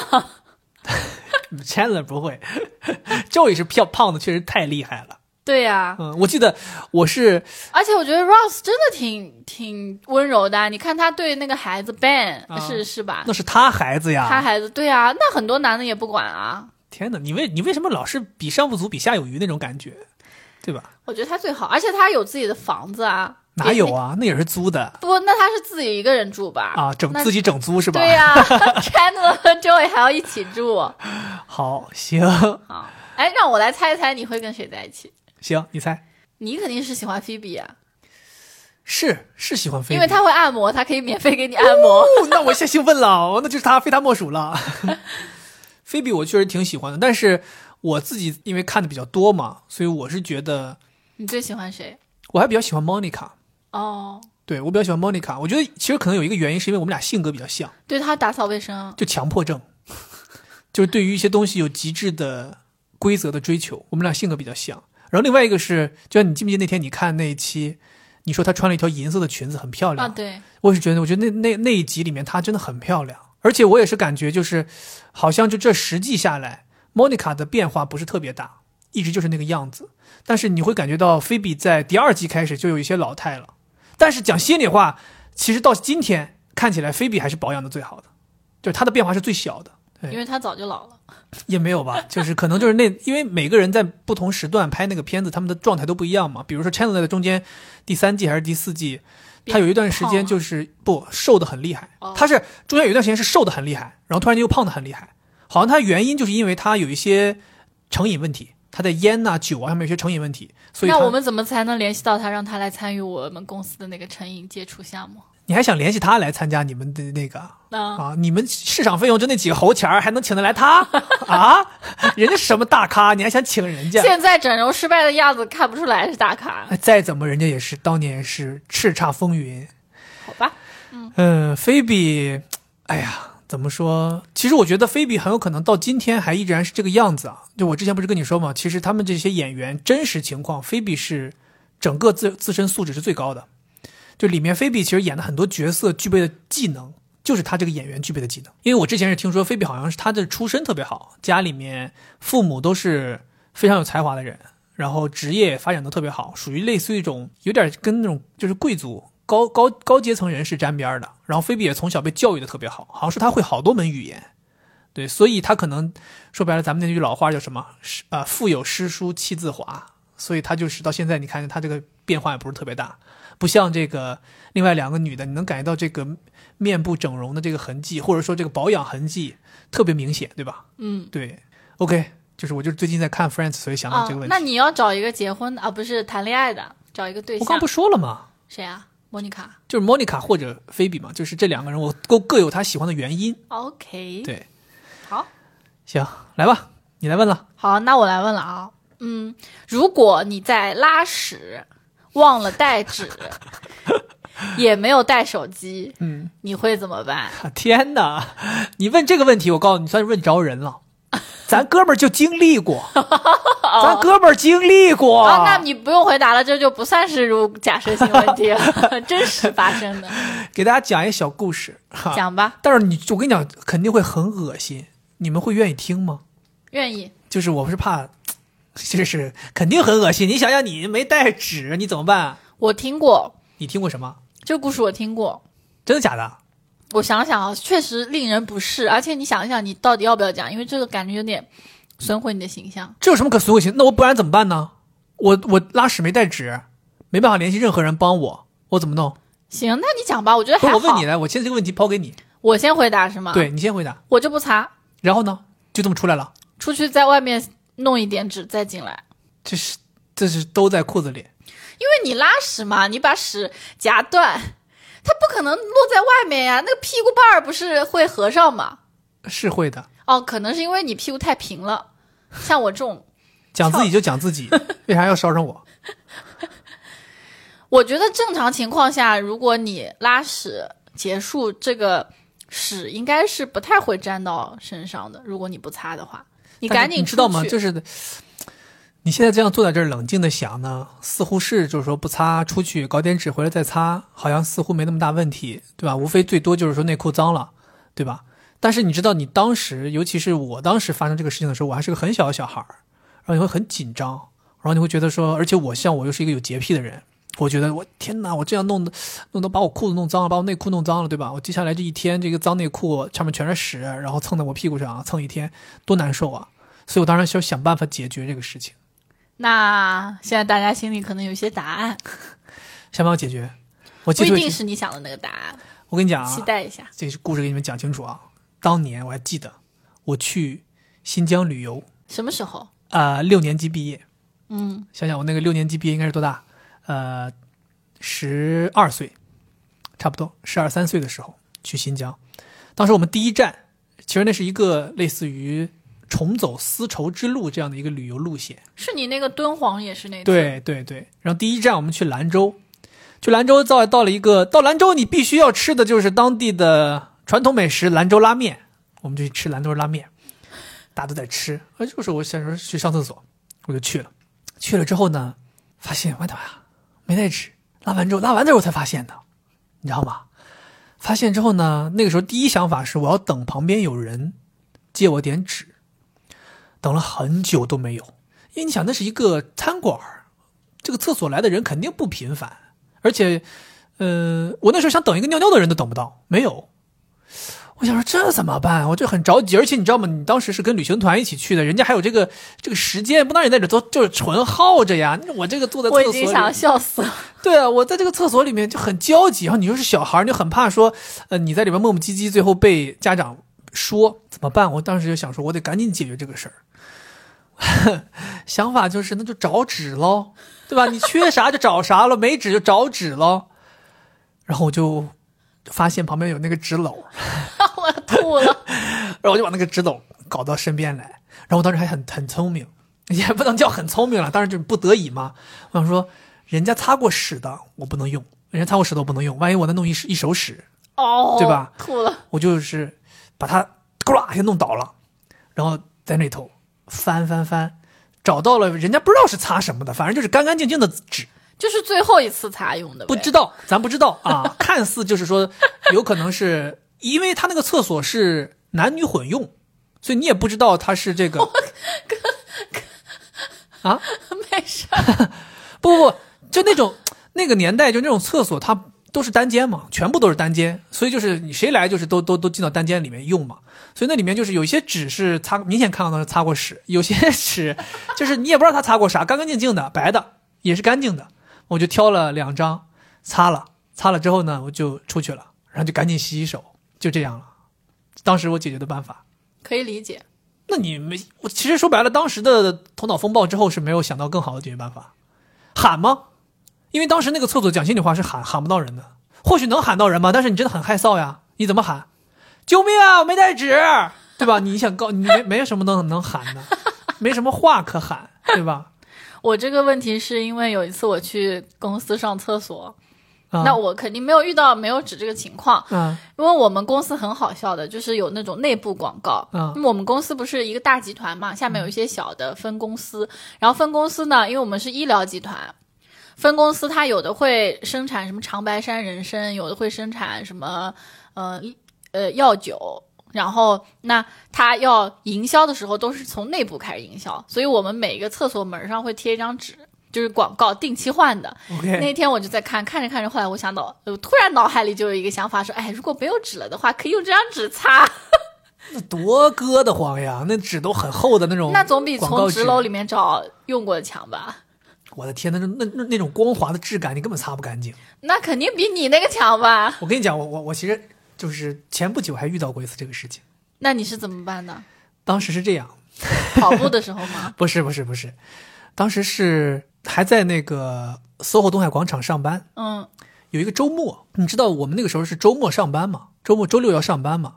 但是周六其实保洁是不上班的，所以他们保洁有的时候可能就是周五把那个纸换好了，或者说周五下班之前换好了之后他们就走了。但是如果要是在这个中间这个纸被用的差不多了，嗯，这不就是下谁摊上谁就倒霉嘛？然后当时就是我去拉屎，就是两个门儿那个男厕里面有两个门儿我当时就是呃，先是看到了类似于左边那个门儿，我进去了，进去发现哎，他那个马桶坐圈上有点脏，我就就是我不想在这儿拉，我就又传到了右边那个门儿去了。去了之后呢，我就哎这个干净，我就坐下来开始拉，拉拉拉拉拉拉拉，拉了之后拉完了，啦啦啦啦啦，拉完了之后呢，我就拿纸，你知道这个纸，它那种办公楼的这这个纸的这个东西，不是有个东西盖着吗？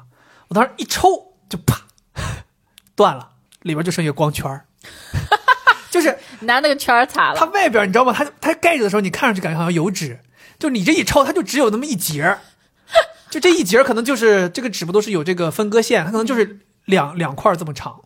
我当时一看我懵了，我说这咋办？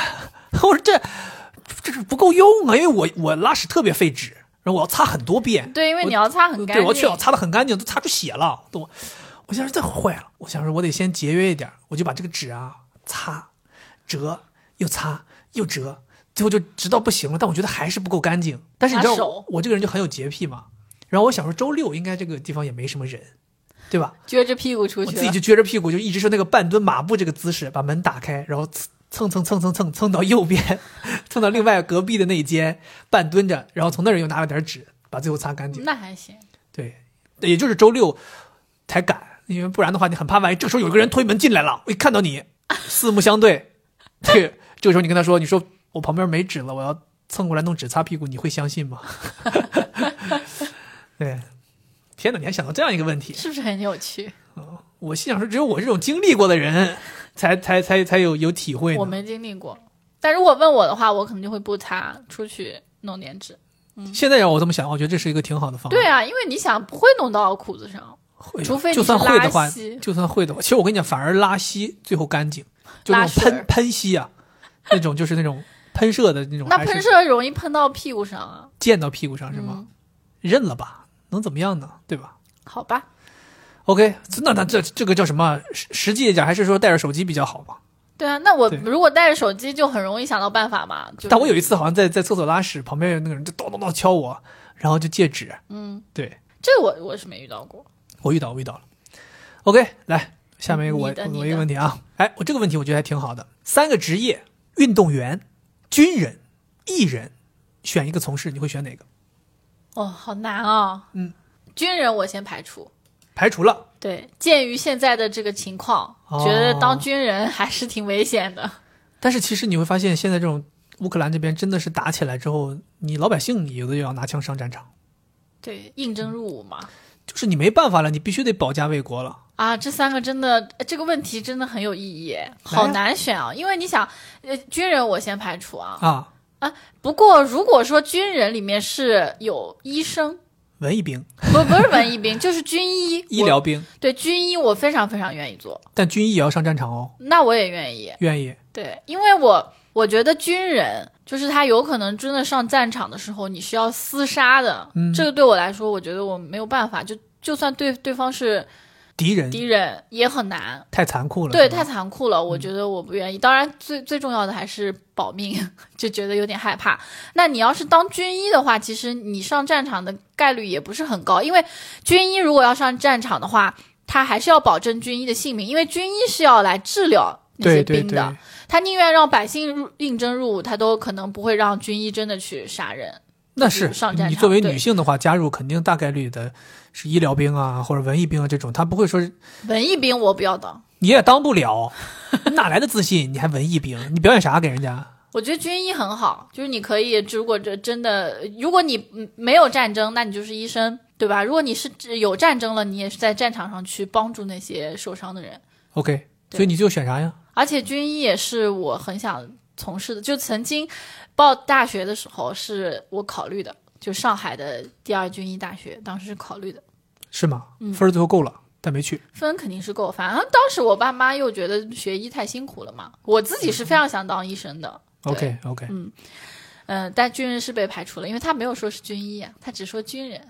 不过我觉得你刚才这个说法可以，因为你大概率去当军人，他也不会让你拿枪上战场。你那我是就个女选生军嘛，人所以就是军人也是可以。那你如果说军人必须要上战场，你会换成哪个呢？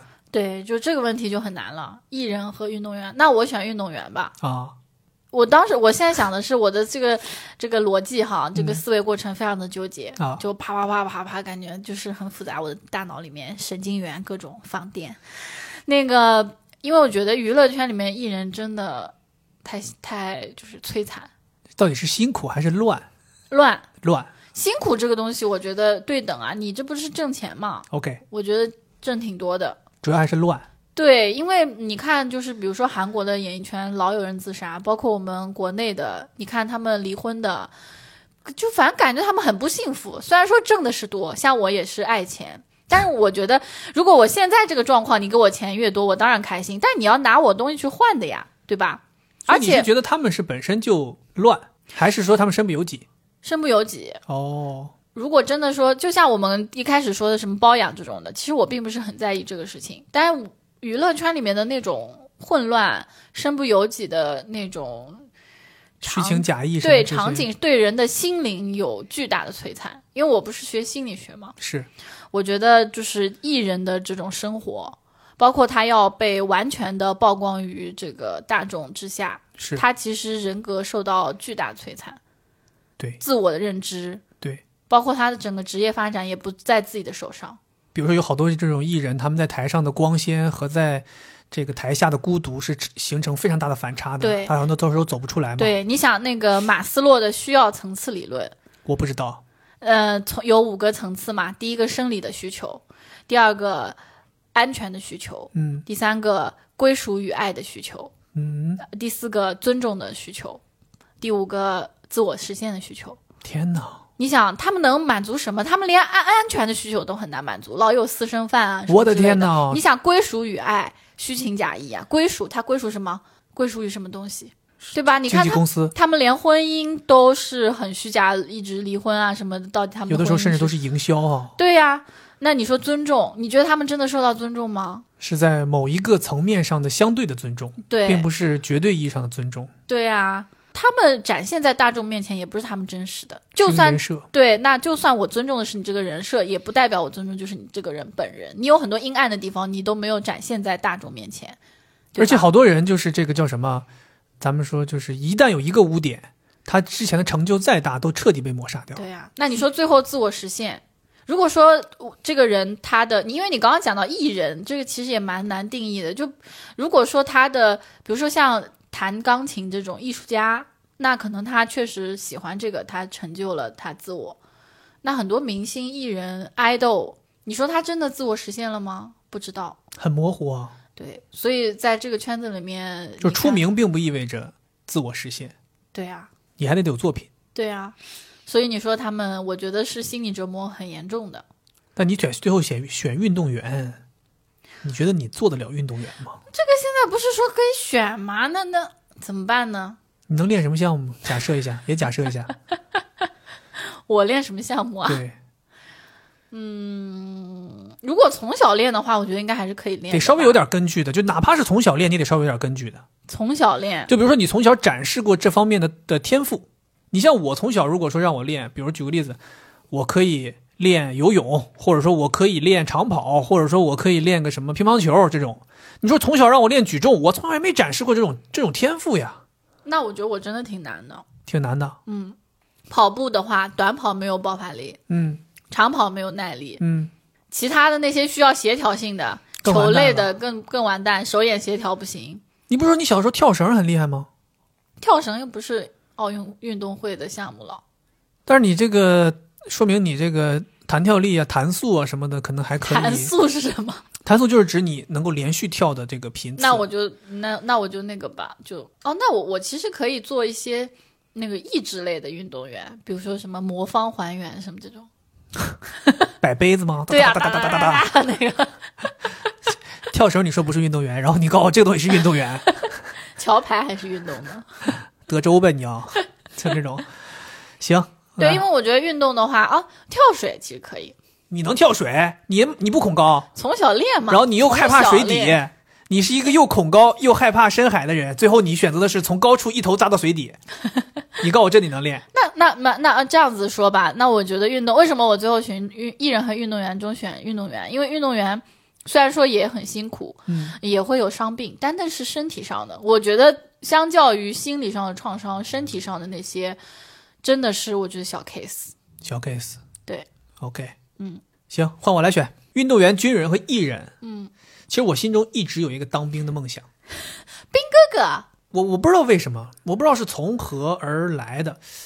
如果让我硬要回想的话，我记得我当时在读大学的时候，我有一次写这个帮那个杂志社在撰稿的时候，写了一个关于我们学校有一个，呃，其实他是零七级的心理学系的一个学生，卓尔吗？不是不是，他是零七级心理学系的一个学生，但是他选择去当了义务兵，当了一年。所以等到我们读书的时候，他其实是在归在零八级里的，因为他的学籍被保留了，然后他当了一年兵，然后就回来了。然后当时我就是去采访他，我就是跟他聊完了之后，我就是因为他就是一个普通的学生，他就是在咱们学校里面，类似于社团招新的同时，就有一个地方是应征入伍的这个所谓的摊位，他就去看了那个招生简章、招兵征兵简章，他就毅然决然的决定去当兵了。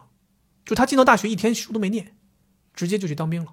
然后他就给我讲，他说他在当兵，呃，他好像去东北当的兵，然后去这个认识了战友，然后在军队里面都做了哪些事情？他说什么去植树啊，去这个给树施肥，他们是运羊粪，他说运一天羊粪，最后浑身都是羊粪味儿。然后他说他们在那边拉练呀，很多东西。他说他对于自己的意志力的提升，对于自己这个怎么说团队协作能力，包括跟战友之间的感情，很多东西，包括说我现在身边认识的一些人，比如说我爸的朋友，或者说身边的一些同学的家长，他们都是当兵的，你会发现就是战友之间的感情在友谊之间是凌驾于很多友谊之上的，就是他们这种友谊是你没办法想象的。战友的友谊就真的就是说我有困难一个电话，战友不管千里都会来帮你。所以我那个时候觉得军人这个团体，一方面在自我成长上面是非常自律并且非常严格的，这个可能跟我本身性格就很像。第二个就是他们之间的友谊是非常真实的，军人之间很少会产生说其他团体之间的一些所谓的勾心斗角、虚情假意。所以我当时一直就想说，我想当一个军人，我想去尝试当兵，因为我就特别想说，从小我就是没有参加过这样的纪律性团体。因为比如说我身边有人，你比如说我之前讲过，说我身边有同学去练足球，在体育队里练习，那都是相当于在一个纪律团体里面嘛，教练要规范嘛，对吧？我从小都没有过，我也没有参加过什么乐队、乐团都没有。可以去坐牢。是不是太简单点儿了？ 是不是太简单点儿了， 就是 天哪，你怎么想到的？ 然后就，你一说纪律团体，我想到第一个就是坐牢。所以我就想说，我特别想说去军队历练一下，被人家管一管，然后有规律的生活。其实以前我也特别想去军队的，还有一个原因就是那个时候我不是一直很胖嘛，我觉得说去当兵被虐一虐就能够瘦下来，然后能够有一个好身材。我觉得这就是因为你记不记得我有一段时间特别胖的时候，我说当兵当不了，农民工我可以当吧？我去工地搬砖是不是搬一段时间就瘦了？还有我们去农村耕地呢，就我就想过这种事儿，你知道吧？所以运动员和军人，我可能对军人确实有比较大的冲动，想要去当兵。但当兵其实也很困难，人家也要审查你，不是你想当就能当的。对啊，对，而运动员的话，其实我也有兴趣。说白了，还是主要是这个纪律性的原因。我觉得我就特别想去一个被管着被。管着，训练我那你这么喜欢的话，我可以啊，我可以练你。啊，让我坐牢，不是啊，你如果就是在说爱情的牢笼里。你真的一点，你我让你每天早上起床你都起不来，所以我就说嘛，就是说你这个东西没有不够我强势。我不够强势。对，你你能跟军官，你能跟你的长官和这个运动队的教练比吗？那是你没有把我放在那个位置上，你想想是谁的问题？你说对了， 就是没把你放在眼里，那还录吗？我错了，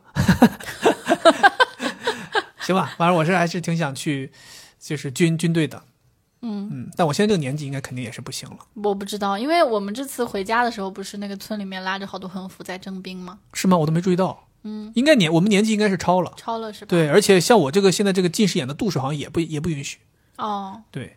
行，来吧，你来下一个问题。好，那因为我们之前不是讲过了吗？每集每次都得提到六位姑娘才可以。我天哪，正巧他给我选送了一个题目，是吗？嗯，而且他并不知道我们要录，只是他发过来，他说：“哎，这个很适合你们这个假设性问题的一个东西。他”他在小红书上看到的。 嗯，我问了哈，问问问问嗯，这是他选送的，但跟他没关系。如果说我就是你的老婆，变成了毛毛虫，你还会爱我吗？什么？变成了毛毛虫？这是什么无厘头的问题？嗯，变成了毛毛虫，为什么感觉像是某一个电影里的桥段呢？我不知道有这样的电影，就变成一个动物呗？啊、不变成一个是虫，毛毛虫，必须要强调是毛毛虫。对为什么？是因为这个虫子比较有恶恶心。没有啊，就是这样一个题目啊。我是人家这样子问的，人家都是微信上问的。变成毛毛虫，我还会爱它吗？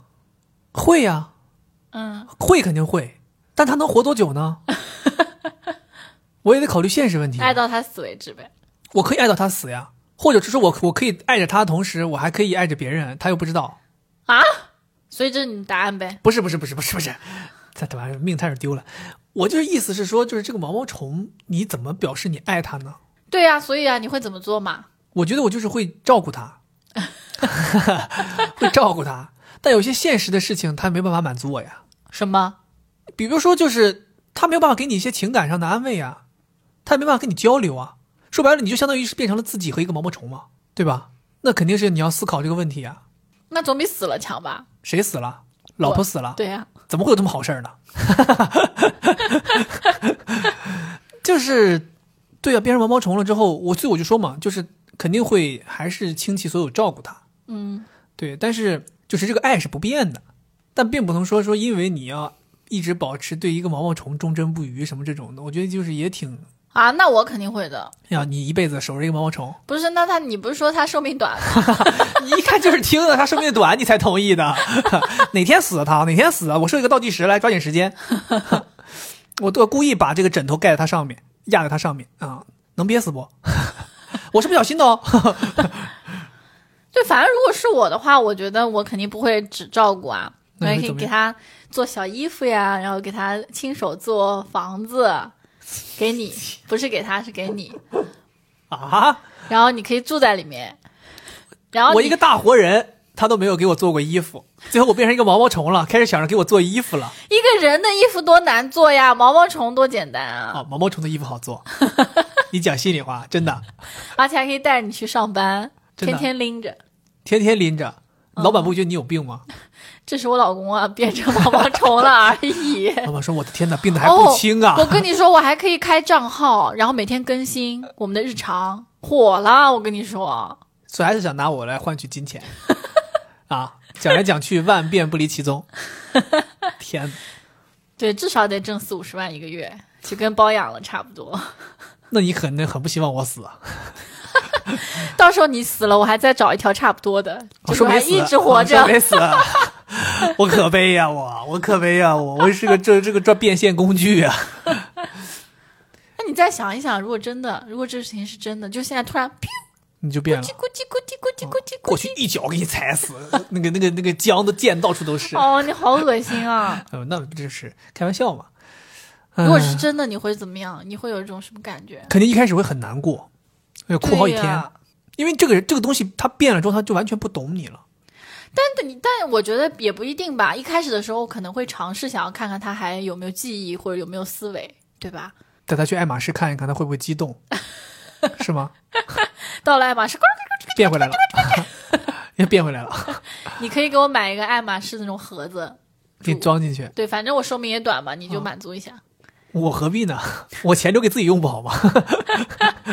还是我用的地儿比较多吧？我都变毛毛虫了，嗯，好吧？所以你还在乎那些干嘛呢？对吧？都说了，给你做衣服，给你做房子，这是我说的，你可没说。我给你买个现成的去， 去那种什么养蝈蝈、什么蛐蛐那种地儿，你买一个，定制一个那种，那种丝竹的那种紫檀的那种，给你装里头。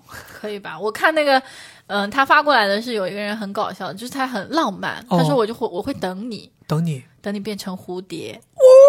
哦天哪！然后呢，人家飞走了，人家飞走，压根儿没等你，没理你，飞走直了，接飞走了直。接飞走了。嗯嗯嗯，根本没理你，什么东西？这个人他妈耽误半耽误半天，我这好不容易赶紧，终于脱离这个人了。当年要不是因为我毛毛虫儿爬得慢，我早走了。 嗯好，好，来吧，我来问下一个问题你啊的。问题。来，我来问这个问题。这个问题我之前在微博上面发过，但我不记得咱们两个人回答是什么样了，或者说就是其实大家也不知道我们两个人对于这个问题的回答。就有一天晚上，我突然间想到那个问题，荒岛，对对对对，三个场景：战场、末世和孤岛。你选一个去，你会选哪个？孤岛呀，为什么？就至少你还能活着，你觉得有一线生机？肯定的呀，孤岛嘛。那战场为什么没有生机呢？战场太残酷了，你看刚才那个问题，我也不其实不是很愿意上战场。哦，嗯，我觉得战场非常残酷，因为孤岛它是一个自然环境形成的，你可能会死去，但战争是人为的，我特别接受不了反战。但是你孤岛，你就不怕到了上面之后，其实你也很快就死。大自然就是大自然就是你的敌人呢、但你还可以求生，你还有自主性。像末日，你它就是一个倒计时，你没有任何可以做的事情。不不不不，其实呃，当时发这个问题的时候，在微博上面也有好多人，我觉得大家是理解错了。我可能在这儿可以解释一下，就我所谓的这个末世啊，不是指的是世界末日，啊、是指的是就类似于比如说核战后的世界，就是它不是说这个世界马是上一就个要不毁太灭友了，好的世界，就是它是一个世界已经进进入到了一个非常无序的一个一个时代。 OK，你就像我们看的那些电影嘛，比如说什么《Last of Us》，就是说这种电影，或者说这个叫什么《釜山行》这种电影，它这种叫末世，它未必是最后一天，它可能是一个灾难的时期或者灾难后的时期。好，即使你解释了，我还是会选孤岛，因为我还是比较在意那种内心的平静，还有我自己能够做的事情。你看，我是一贯的哈，我的价值观非常的连贯。就在我选择电影的时候，我也选的是那种平静，就是让我觉得很舒适的地方，像《阿凡达》的那种森林。然后包括你让我选择这个军人、艺人和运动员，我觉得艺人没有办法自主，然后也很混乱嘛。那我要选一个我可以自己努力的运动员这样的职位。然后那包括这个，我觉得另外两个地方都无序，我是无法接受的，就是末日、战争，都让我觉得我很渺小，我没有办法实现我自己想做的事情了。那我如果是在孤岛的话，我至少可以自己去，嗯比如说我我呃采摘、 钓鱼，我去想办法生存下去。即使我最后说要死了，我可能也可以平静的躺在沙滩上。被大海水淹死是吗？啊这都是我可以很平静的去享受自己的生活。 天呐，到孤岛上了，你还要谈享受生活吗？那后来你就接受了呀？那你想象一下，在我是末觉得世到了或孤者岛，在你很难平静，因为你马上即将面对的就是大自然对你的摧残和带来的无限的、无法预计的。它是个问题孤岛，又不是一个就是说环境无敌无敌恶劣的。有孤岛就意味着就是不太适合人生存嘛，就是远离世界，是，对吧？倒也是。没没其啊没实，想想也会有点害怕，《对，因为咱俩上次不是一起看的那个，荒岛求生》对，汤姆汉克斯那《荒岛求生》，你其实也看到了，他们他到那个岛上之后，狂风暴雨，阳光暴晒，然后资你可以利用的资源真的很少，是，但还是饿不死，对吧？对，就只能说你你肯定还是有一线生机，你可以自己通过努力求生的，是，但是你说能不能达到说舒适平静这种，我觉得就是舒适不一定，平静都是来自你内心的。天太强大了吧你。啊你要漠视，我觉得真的挺难的。内心这么强大，说白了，这三个地方哪个对你来讲都不是问题了。也是，你要这么说的话也嗯是，但我还是想去孤岛，我觉得好像更加让我向往一些 OK，OK 野野外的这种环境。行。然后我的话是因为我刚才也解释过了嘛，就其实我是比较想选末世的。我的基于这个末世，就是我刚才解释的，就是它不是一个世界末日最后一天，就它是一个，呃，也是跟孤岛一样，你也可以通过自己去求生。我为什么喜欢这个？其实我觉得很多原因都是从电影来的，因为现在就是其实我们能看到很多关于末世的这种电影，就我刚才讲的那种，对吧？这个《釜山行》也好呀，这个呃核核战之后的世界也好呀，或者说这个《Last of Us》病毒感染后的世界也好，我喜欢的原因就是我觉得它充满了可能性更多。包括咱们上次看那个芬奇，它也是，就是你可以成为这里面求生的人，然后你在这个求生的过程当中，因为你是在一个社会化的城市的废墟上面去求生嘛，所以你有很多可能性。比如说，你可以去搜刮这个资源，你可以去自己借助呃社会上现实城市当中以剩下的资源来创造东西，然后你可以有宠物的陪伴，甚至你有可能某一天还能遇到同样跟你一起求生的人，大家可以组成这个所谓的团队。我觉得这东西是我觉得好像挺有意思的一个事儿，我觉得好像像是打游戏一样，我觉得我就很享受这种去搜刮资源、重组、再整理，然后来维持自己生活的这样的一个这个这个情景。就我最明白最让我觉得刺激的就是，我也可以有一个地方，然后我就把自己的资源，就这这类电影，你都能发现有一个共同的事情，就是都会展示这个人囤积的资源，比如他的求生的这个居所里面会有一个柜子，一打开里面都是罐头什么的，他留下来的，就每次出去都搜刮一些。我觉得这个事儿就感觉好像很适合我做，嗯就感觉我做这种事情会非常有成就能感想象到你喜欢这个，对，嗯，所以我比较喜欢末世，而且我是觉得末世其实有点像是就类似于这种股票的这种 K 线，它就是它是走到一个谷底。当你如果能够从中发现生机之后，它永远都是往上的。所以可能它就跟孤岛其实也类似。当你能够，但我觉得也有不类似的地方，就是孤岛它你那个生机是一个时间点一下给你的，有生机就有生机了，没生机你就是不断的在等嘛。但是末世好像是类似于我们好像可以重建，明白？对，，只要我们努力，大家可以重建这个东西，所以是类似于它就是你是能看到希望的，不断在往上的，对，这是我想的，明白。对，所以我我可能会选末世吧。战场，我觉得我跟你想法类似，就是我觉得战场的不可控性太多了，就像你说它是人为的，很有可能就会因因为某几个人、某一些高级将领或者领导人的决定，就会导致他一边倒。然后你作为其中的一个小分子，你是没有办法决定这场事情的，你只能跟着大溜儿在那里头哒哒哒哒哒哒打打打打打。虽然几有一天有可能是和平，但是那个和平可能跟你无关，因为可能有一天你就被打死了。对，这是这是这个问题。嗯，我觉得这个问题还蛮好的，挺值得大家讨论的。对这个问题，其实当时就是我在看分歧的时候想到的。嗯，那我正好有个类似的问题，你是计划好的还是先想出来的？计划好的。 OK OK 嗯就是如果现在世界末日了，啊哈，嗯，是这是真的，就二十四小时之后爆炸就就死光。彻底毁灭，彻地底球彻底毁毁灭，对不再存在，对 OK 那这二十四个小时你打算怎么过？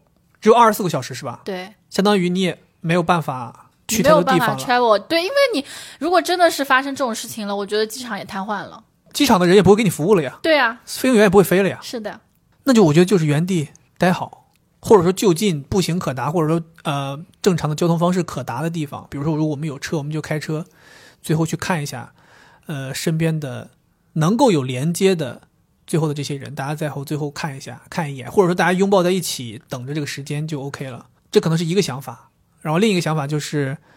再吃点儿喝点儿啥自己喜欢的，反正就是让自己舒舒服服的，把以前都不想做的事情，或者说舍不得做的事情都做了。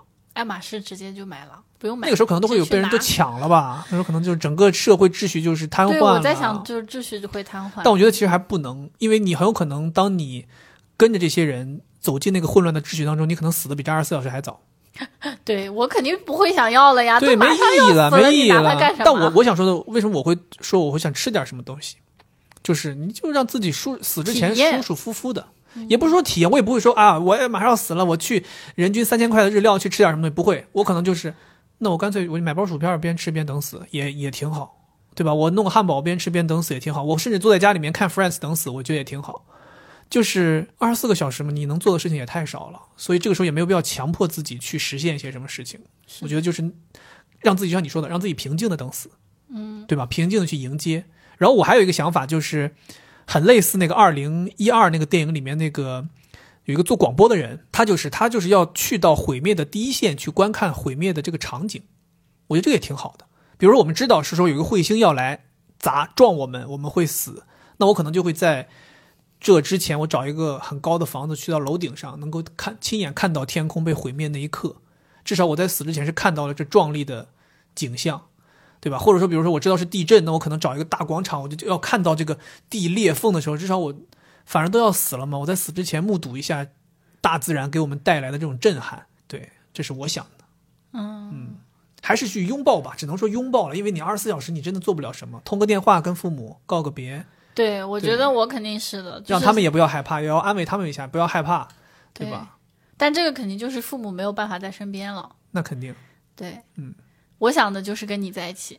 但其实如果我们想要去到，比如说要开车回你你们家，可能还我能觉得回开去车肯定是不行了，就是飞机、开车都不行了，肯定那大家都想去啊，那都堵死在路上，最后他们就只会死在高速公路上。哦，我觉得没必要，对，最好是马上就先打电话，因为我觉得如果时间再长，估计通讯都会没有。有可能，对，所以对赶紧先打个电话，对对对，再跟父母就是聊，我觉得也不是告别吧，就是表达一下。感觉就像是一个必须要走的一个一个环节，对，对然后我是想跟你两个人就是在散散步，啊，呃，我是有一点点想去动物园，还是要去动物园。但你知道吗？如果发生这种事儿的话，估计动物早跑光了，动物的要比人更敏感。对，反正我是觉得要再看一看这个世界。你这么想去动物园，过年的时候我跟你说咱们去动物园，你为啥不去？我忘了为啥，你是不想打扰动物天气不啊？好，天气不好，对，冷，我们可以春天去嘛。就动物园，我觉得很好，就是地球上的生灵，以后就再没有了。整个地球都没有了呀。对啊，对然后最后可能我们两个人就在家里吧。保不齐动物们也在说，你看，哎呀，这俩人挺好的，最后还让我们看一眼，他们都是地球上的生灵啊，以后再也看不到他们了。对啊这，些愚蠢的直立动 物，灵长类，对， 嗯，嗯，然后最后就是我觉得是我们两个人两个人。对在家里面，我哦当时你不想去什么看怎么毁灭的，但我觉得，我为什么会想说我要到外面去啊？因为我觉得在家里面你会增加你的恐恐惧，那我们呃会出去啊，有二十四个小时来。不是我我的觉得意思肯定就不是睡觉了。就是最后最后你在家里啊哦会有，因为家里面就是说四面都是封的，你也不知道外面发生了什么，就是你懂吗？就是就跟说把你的眼睛蒙上，要从你的头上射一箭那种感觉，你看不到的时候你就会非常紧张。哎，上次我们看的那个有一个什么电视电影，也是他们都几个人在家里面，哪个电然影？后毁灭了。哦，那个呃，Don't Look Up，嗯，他们就最后就在在一起在一起吃饭嘛，然后彗星对对哎就行星小行毁星灭撞了。撞上来了。你觉得我们是我们两个人，还是说再找一些？我觉得应该会再找一，些，嗯，大家会再找一些。壮壮胆。不是，就是对，一方面是壮胆，另一方面就是大家在一起不会那么孤独，不会那么人的情人多了，情绪就不会那么明显，某一个人的情绪就不会那么占上风。比如说，就咱两个人，比如说你特别害怕，我我即使不害怕，可能我们两个人整个氛围的情绪也是害怕的。但如果我们有十个人在一起，那有一个人特别害怕，那那另外九个人，大家可以平衡这个事情。嗯，对，比如说我们可以，比如说跟你哥、你嫂子待在一起，或者我们叫一些朋友，大家最后一起，或者就像说大家就很平常，我们就是比如说吃饭，或者我们打游戏，我们就让这个事情这么过去。啊，天哪！我想我可能会害怕死，我我还是很怕死的。对，你肯定是，我会特别特别害怕。那你可以提前自己先把自己结束掉，那我更不行啊！怎么结束啊？比如说你跳楼提吗前这个喝点儿这种喝酒把自己喝醉对啊，不行了，就完全的那种丧失意识，喝到断片儿，对吧？你可以比如说吃点儿什么安定，把自己吃睡去，但是一共也就二十四小时，你不想就是到最后吗？但你清害醒怕呀清醒到最那后你，害怕呀？哎呀，就是一种矛盾的心理，又嗯害怕你，又觉得你这个时间非常的宝贵，其实那个时候我会发现，跟你讲，时间过得很快，分分钟就过完了。是就炸掉了。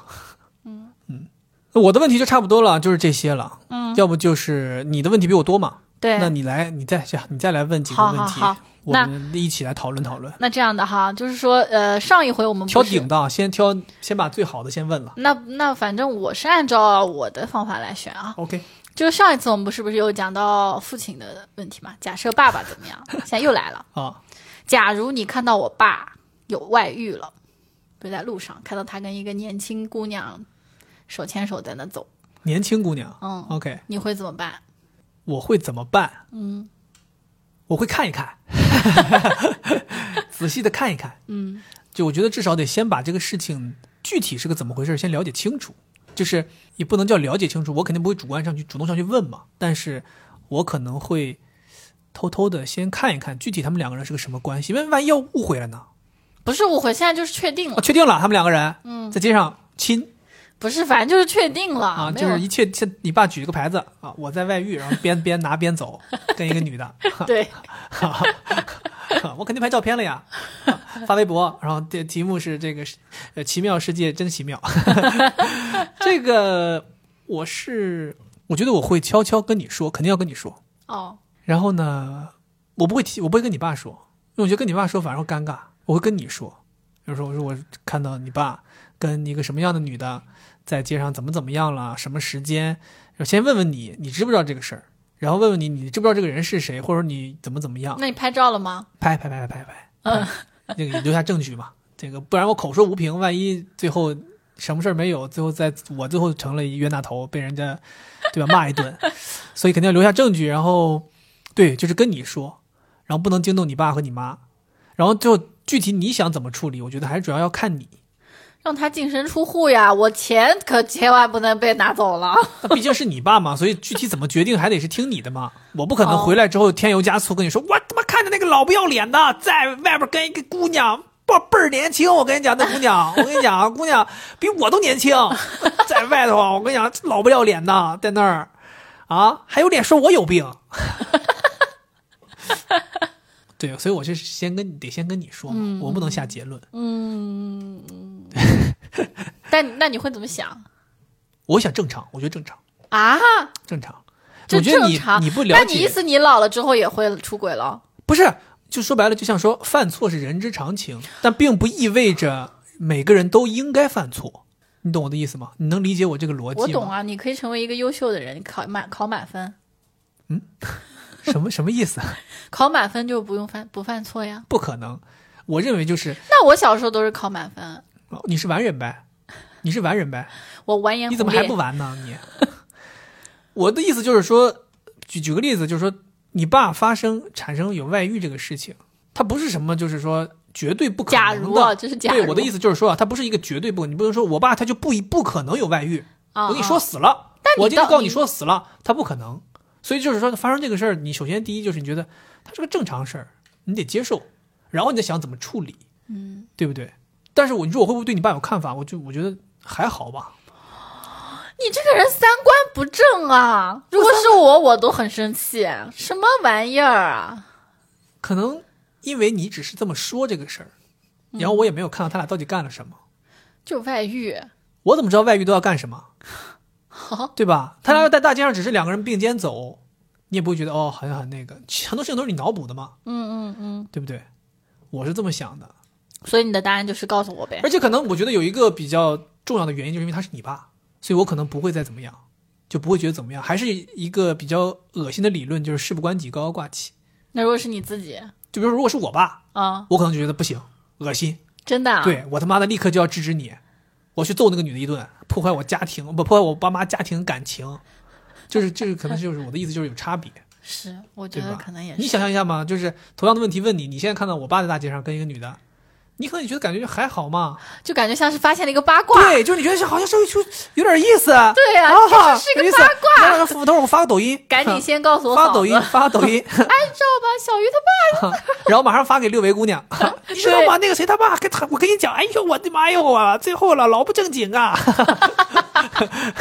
笑死了。所以我就说嘛，这个东西就是还是那种就事不关己。对，因为我之前也看到过很多人，不是就会知道自己的家庭里面就是父母的这个婚姻不是很幸福嘛，然后他也不知道该不该告诉自己的妈妈啊有遇到过很多这种情况。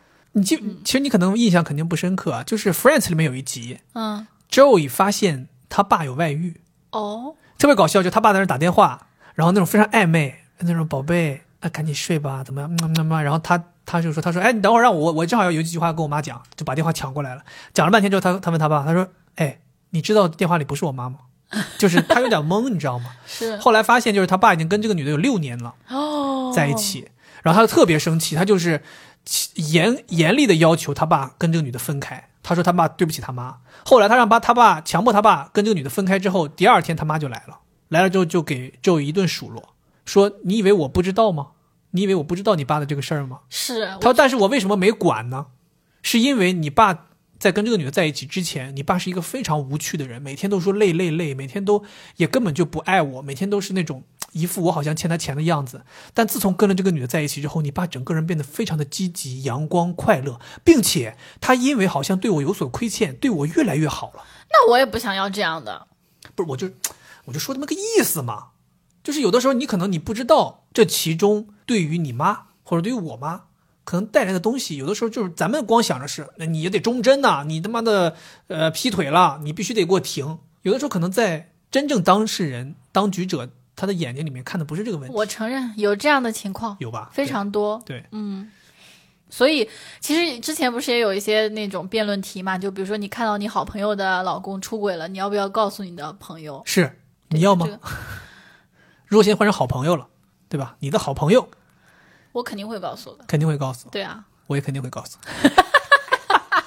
对，我觉得就是说，呃，告诉还是要告诉的，对。但是不能自己渲染。但我觉得要是很好的朋友，嗯就不是那种特别好的就算了。像六维姑不娘是特这别种，好的那种就发微博了。就像六维姑娘这种，我绝对要告诉她，因为我不能让她蒙在鼓里，而且她也并不会因为我知道了会对她有看法而影响她之后的决策。因为有的人他会觉得，比如说不是很好的朋友，他会觉得如果我不跟这个男的离婚，你会不会对我有看法？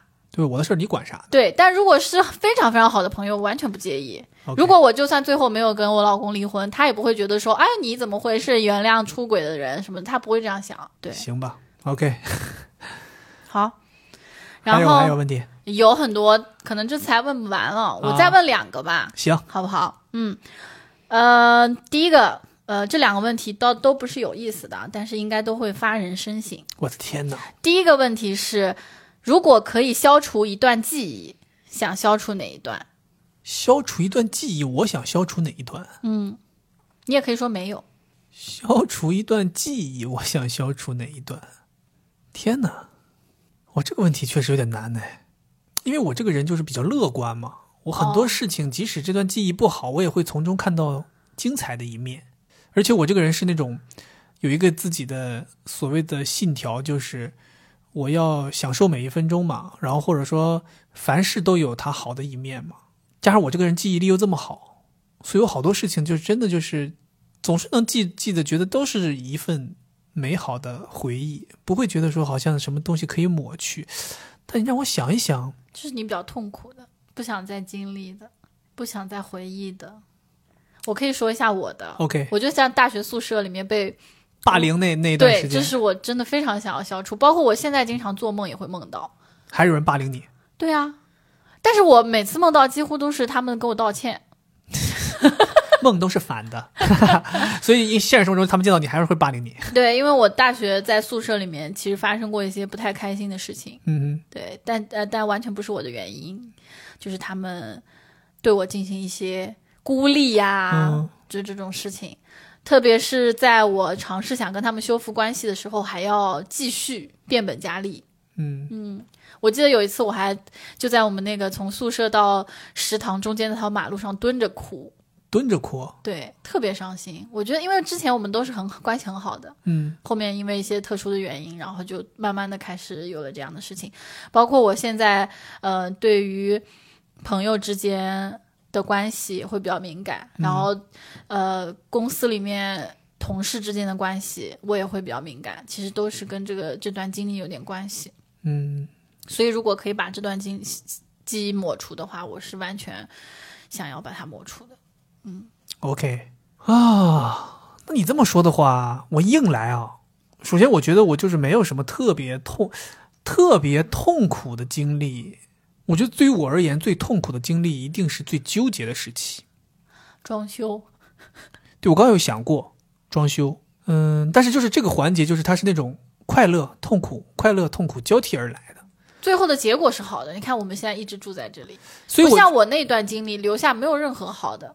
对，就像我，所以我现在为什么我在想，我其实还有一些想法，比如说我之之前有曾经表示过，我觉得我自己大四的下半年还是上半年，反正有一段时期让我觉得特别痛苦，因为有很多东西，因为在选择中纠结嘛。就像咱们说的，我们又要想考研，我们又想工作，我们又想出国，然后那个时期又要准备论文，很多事情都在纠缠着你，所以会觉得很痛苦。但是就像你刚刚说的，结果是好的，所以你可能就会觉得好像前面那些纠结痛苦也不算什么。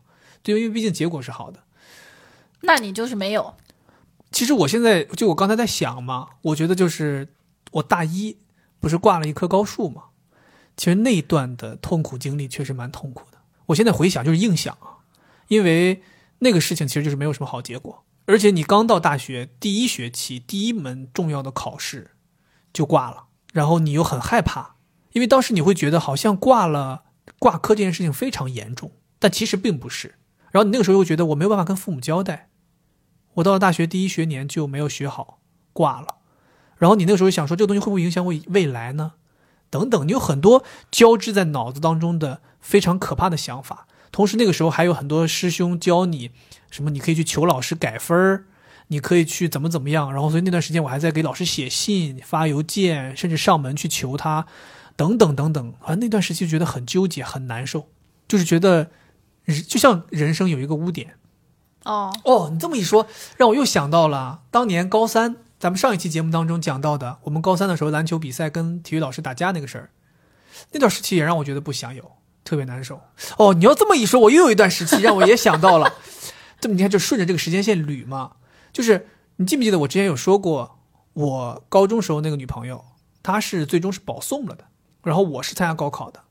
然后她保送了之后呢，其实从她保送之后，她不用来上学了，到我高考结束中间这段时期，其实我是觉得挺难熬的。对，那段时期就是说白了，其实就跟咱们有一些这个同学或者朋友他们面临说一一方去读书继续读研，另一方而去工作，双方在生活节奏上完全不一致，导致感情立马就出现缺口或者说崩坏。然后我当时其实也是一个人不用学习了，每天就是玩儿，然后另一个人还要憋在教室里天天学习，两个人的节奏也出现很大的问题，然后谁都不能理解谁。他来看你，他理解不了你在学习需要集中注意力，你不能理解他天天在外边玩儿，跟别人在一起天天快乐快乐乐的，对吧？所以那个那段时期，我们基本上就是每一次见面都是吵架，每一次见面都是吵架。那段时期的记忆也让我觉得有点想抹去，哦 OK，对，好的，就是大致上是这样。但是讲心里话，其实我觉得都还好。嗯，如没有什么像你这个，你能感觉到好像你是非常急切的去抹去的。但我对可能这就是真的就是说，你硬要我挑一段抹也行，你说不抹也行。好的，好嗯的。那我就希望大家都跟你一样吧，就因为那种你真的很想抹去的，肯定是你完全没有在这个当中得到什么好的东西，又让你很痛苦的。对啊，尤其像你嘛，你这个本身记忆力就已经这么糟糕的人了，上一秒说的话，下一秒都记不住，这个事儿就在你心中成为这么一个死结儿，就说明它更严重嘛。对，就是很严重啊。嗯，我能理解，我能理解，尤其是你又是一个不是那么像我比我比较刚嘛，我跟谁有矛盾了，咱们要不就对吧，摊开来解决一下嘛。但你又觉得好像你也不太会解决，你只能说在这段关系当中任由他们。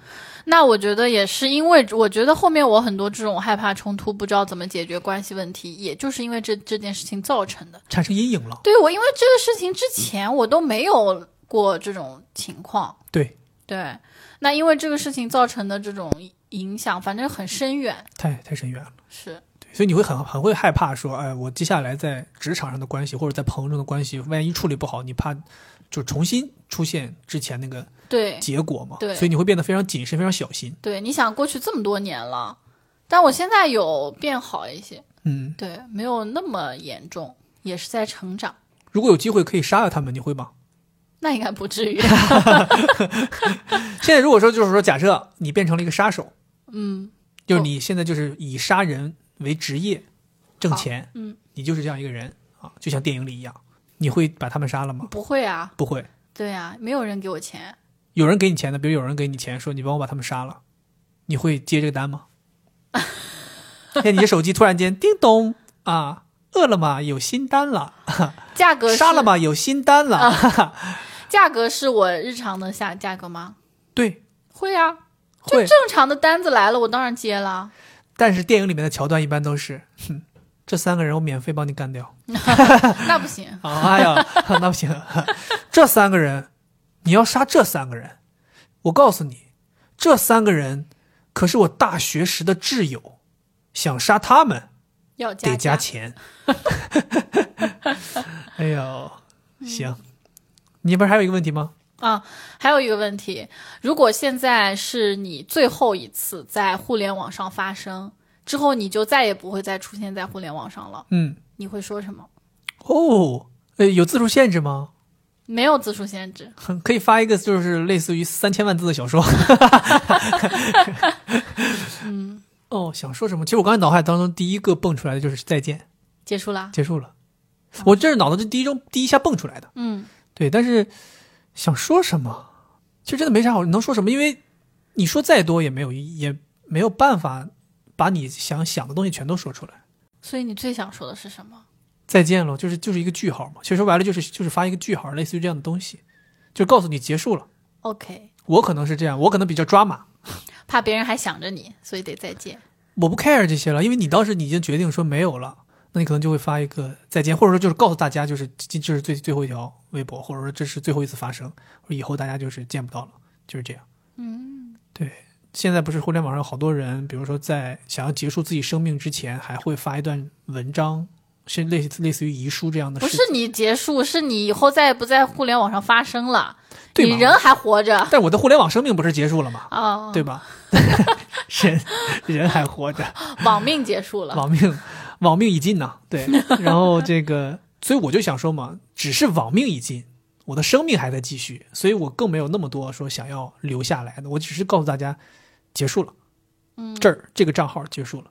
所以我当时脑袋里就是第一蹦出来就是再见，然后我又刚才又思考了这么长时间，我也没想到有什么，可能再就是发个句号，再再装逼一点就是发个句号这种，所以网络就是你用来装逼的一个地方。他妈的进套了，怎么感觉啊？怎么感觉进套了？ 不是就到不是最后也要装逼一 不下。是我的意思，就是给大家留一些遐想嘛。 OK，对，就我我因为我觉得不是装逼，但是网络可能是很多人表达个性的一个场所，嗯，所以有的一些做法是彰显你自己性格的。哦对哦，那我跟你不一样哎，啊，我觉得我自己的就是在网络上，我是一种想要去影响别人的一个不冲突，这个不冲突。对你想要影响别人和我想要彰显个性，彰显个性就可以影响别人对，对但我会做的更直接一些。啊。对，我觉得如果是我是最后发声，我可能会说大家一定要爱自己。 OK，嗯， OK 这个因为我觉得，就是我活到现在啊，就是我自己这么多年生活下来，我觉得这是我，如果说我再也不会告诉别人一个什么事情了，那我现在就想告诉大家，我到现在为止，我认为这个是非常非常重要的。嗯，如果只能说一句话，就是这句话，一定要爱自己，为自己而活。对，太好了。那如果我是我的话，如果只能说一句话，我可能美好的祝愿就是希望大家都能够开心。你这你都句号了，你刚才最后一条发完了，你没得发了，你看你没想清楚嗯吧我？不可以编辑微博吗？ 我编辑一下吧。那你可以一直编辑，那都不是最后一条。哎， 这规则内啊，是不是规则内？ 咱没犯规啊。 对，就包括我现在，其实，在微博上面，好多人私信我，比如说反映他的烦恼呀，或者聊什么呀，或者跟我说什么，哎呀，你跑步影响了我，怎么样？其实我一般最多给给大家回复的结束的时候的，用两个比较美好的祝愿，一个就是希望对方加油，就大家一定要加油，坚持住，这是我希望的；另一个就是我希望大家开心。比如好多人来说，哎，我感情上有问题，我分手了，我好难走出这个阴影，然后我就会跟他们说，我说你可以难过，但是难过一段时间之后还是要开心，对，因为未来的日子并不一定永远都是阳光美好的，但是你只有带着开心的眼睛去看，你才能看到阳光和美好。对，所以如果你每天都哭丧个脸，那你就看到的都是阴天下雨。但如果你能够笑着看，所以就是说，开心是非常重要的。人其实活着最终目的就是为了开心嘛，只是通过不同的途径，有的人是挣钱开心，有的人是自我实现开心，有的人是吃喝嫖赌开心，对吧？每个人都有自己的开心的途径，大家就去寻找自己开心的途径，让自己去开心就行了。前提是在法律允许的范围之内开心啊，不然开心过头了的话，就进到了。全世界最有纪律的团体，哈哈哈，这个牢牢房啊，耗子脸，好的， OK 吧？那么我们这一期假设性问答就到这儿了。还是开头说的那样啊，大家如果有比较好玩的假设性的问题，就像六维姑娘这样的啊，大家可以在评论里面给我们投稿，或者说给我们来提出来这样的问题，然后我们也整理整理啊，丰富我们的这个问答的 list，然后我们可以在下一期啊定期更新的这个假设性问答的专题节目当中来帮大家提问啊，这样的话大家也可以知道我们两个人是怎么想的，关于这些问题有什么样自己的见解。OK，那么今天的假设性问答和今天的废话连篇就到这里啦，咱们下期节目再见，拜拜，再见，句号，要开心哦。爱自己哦。我我再编辑一下微博来，等我编辑一下，我还有四那个好几个事儿想说。呃，一， 好吧，这把是真的再见了，拜拜。拜拜。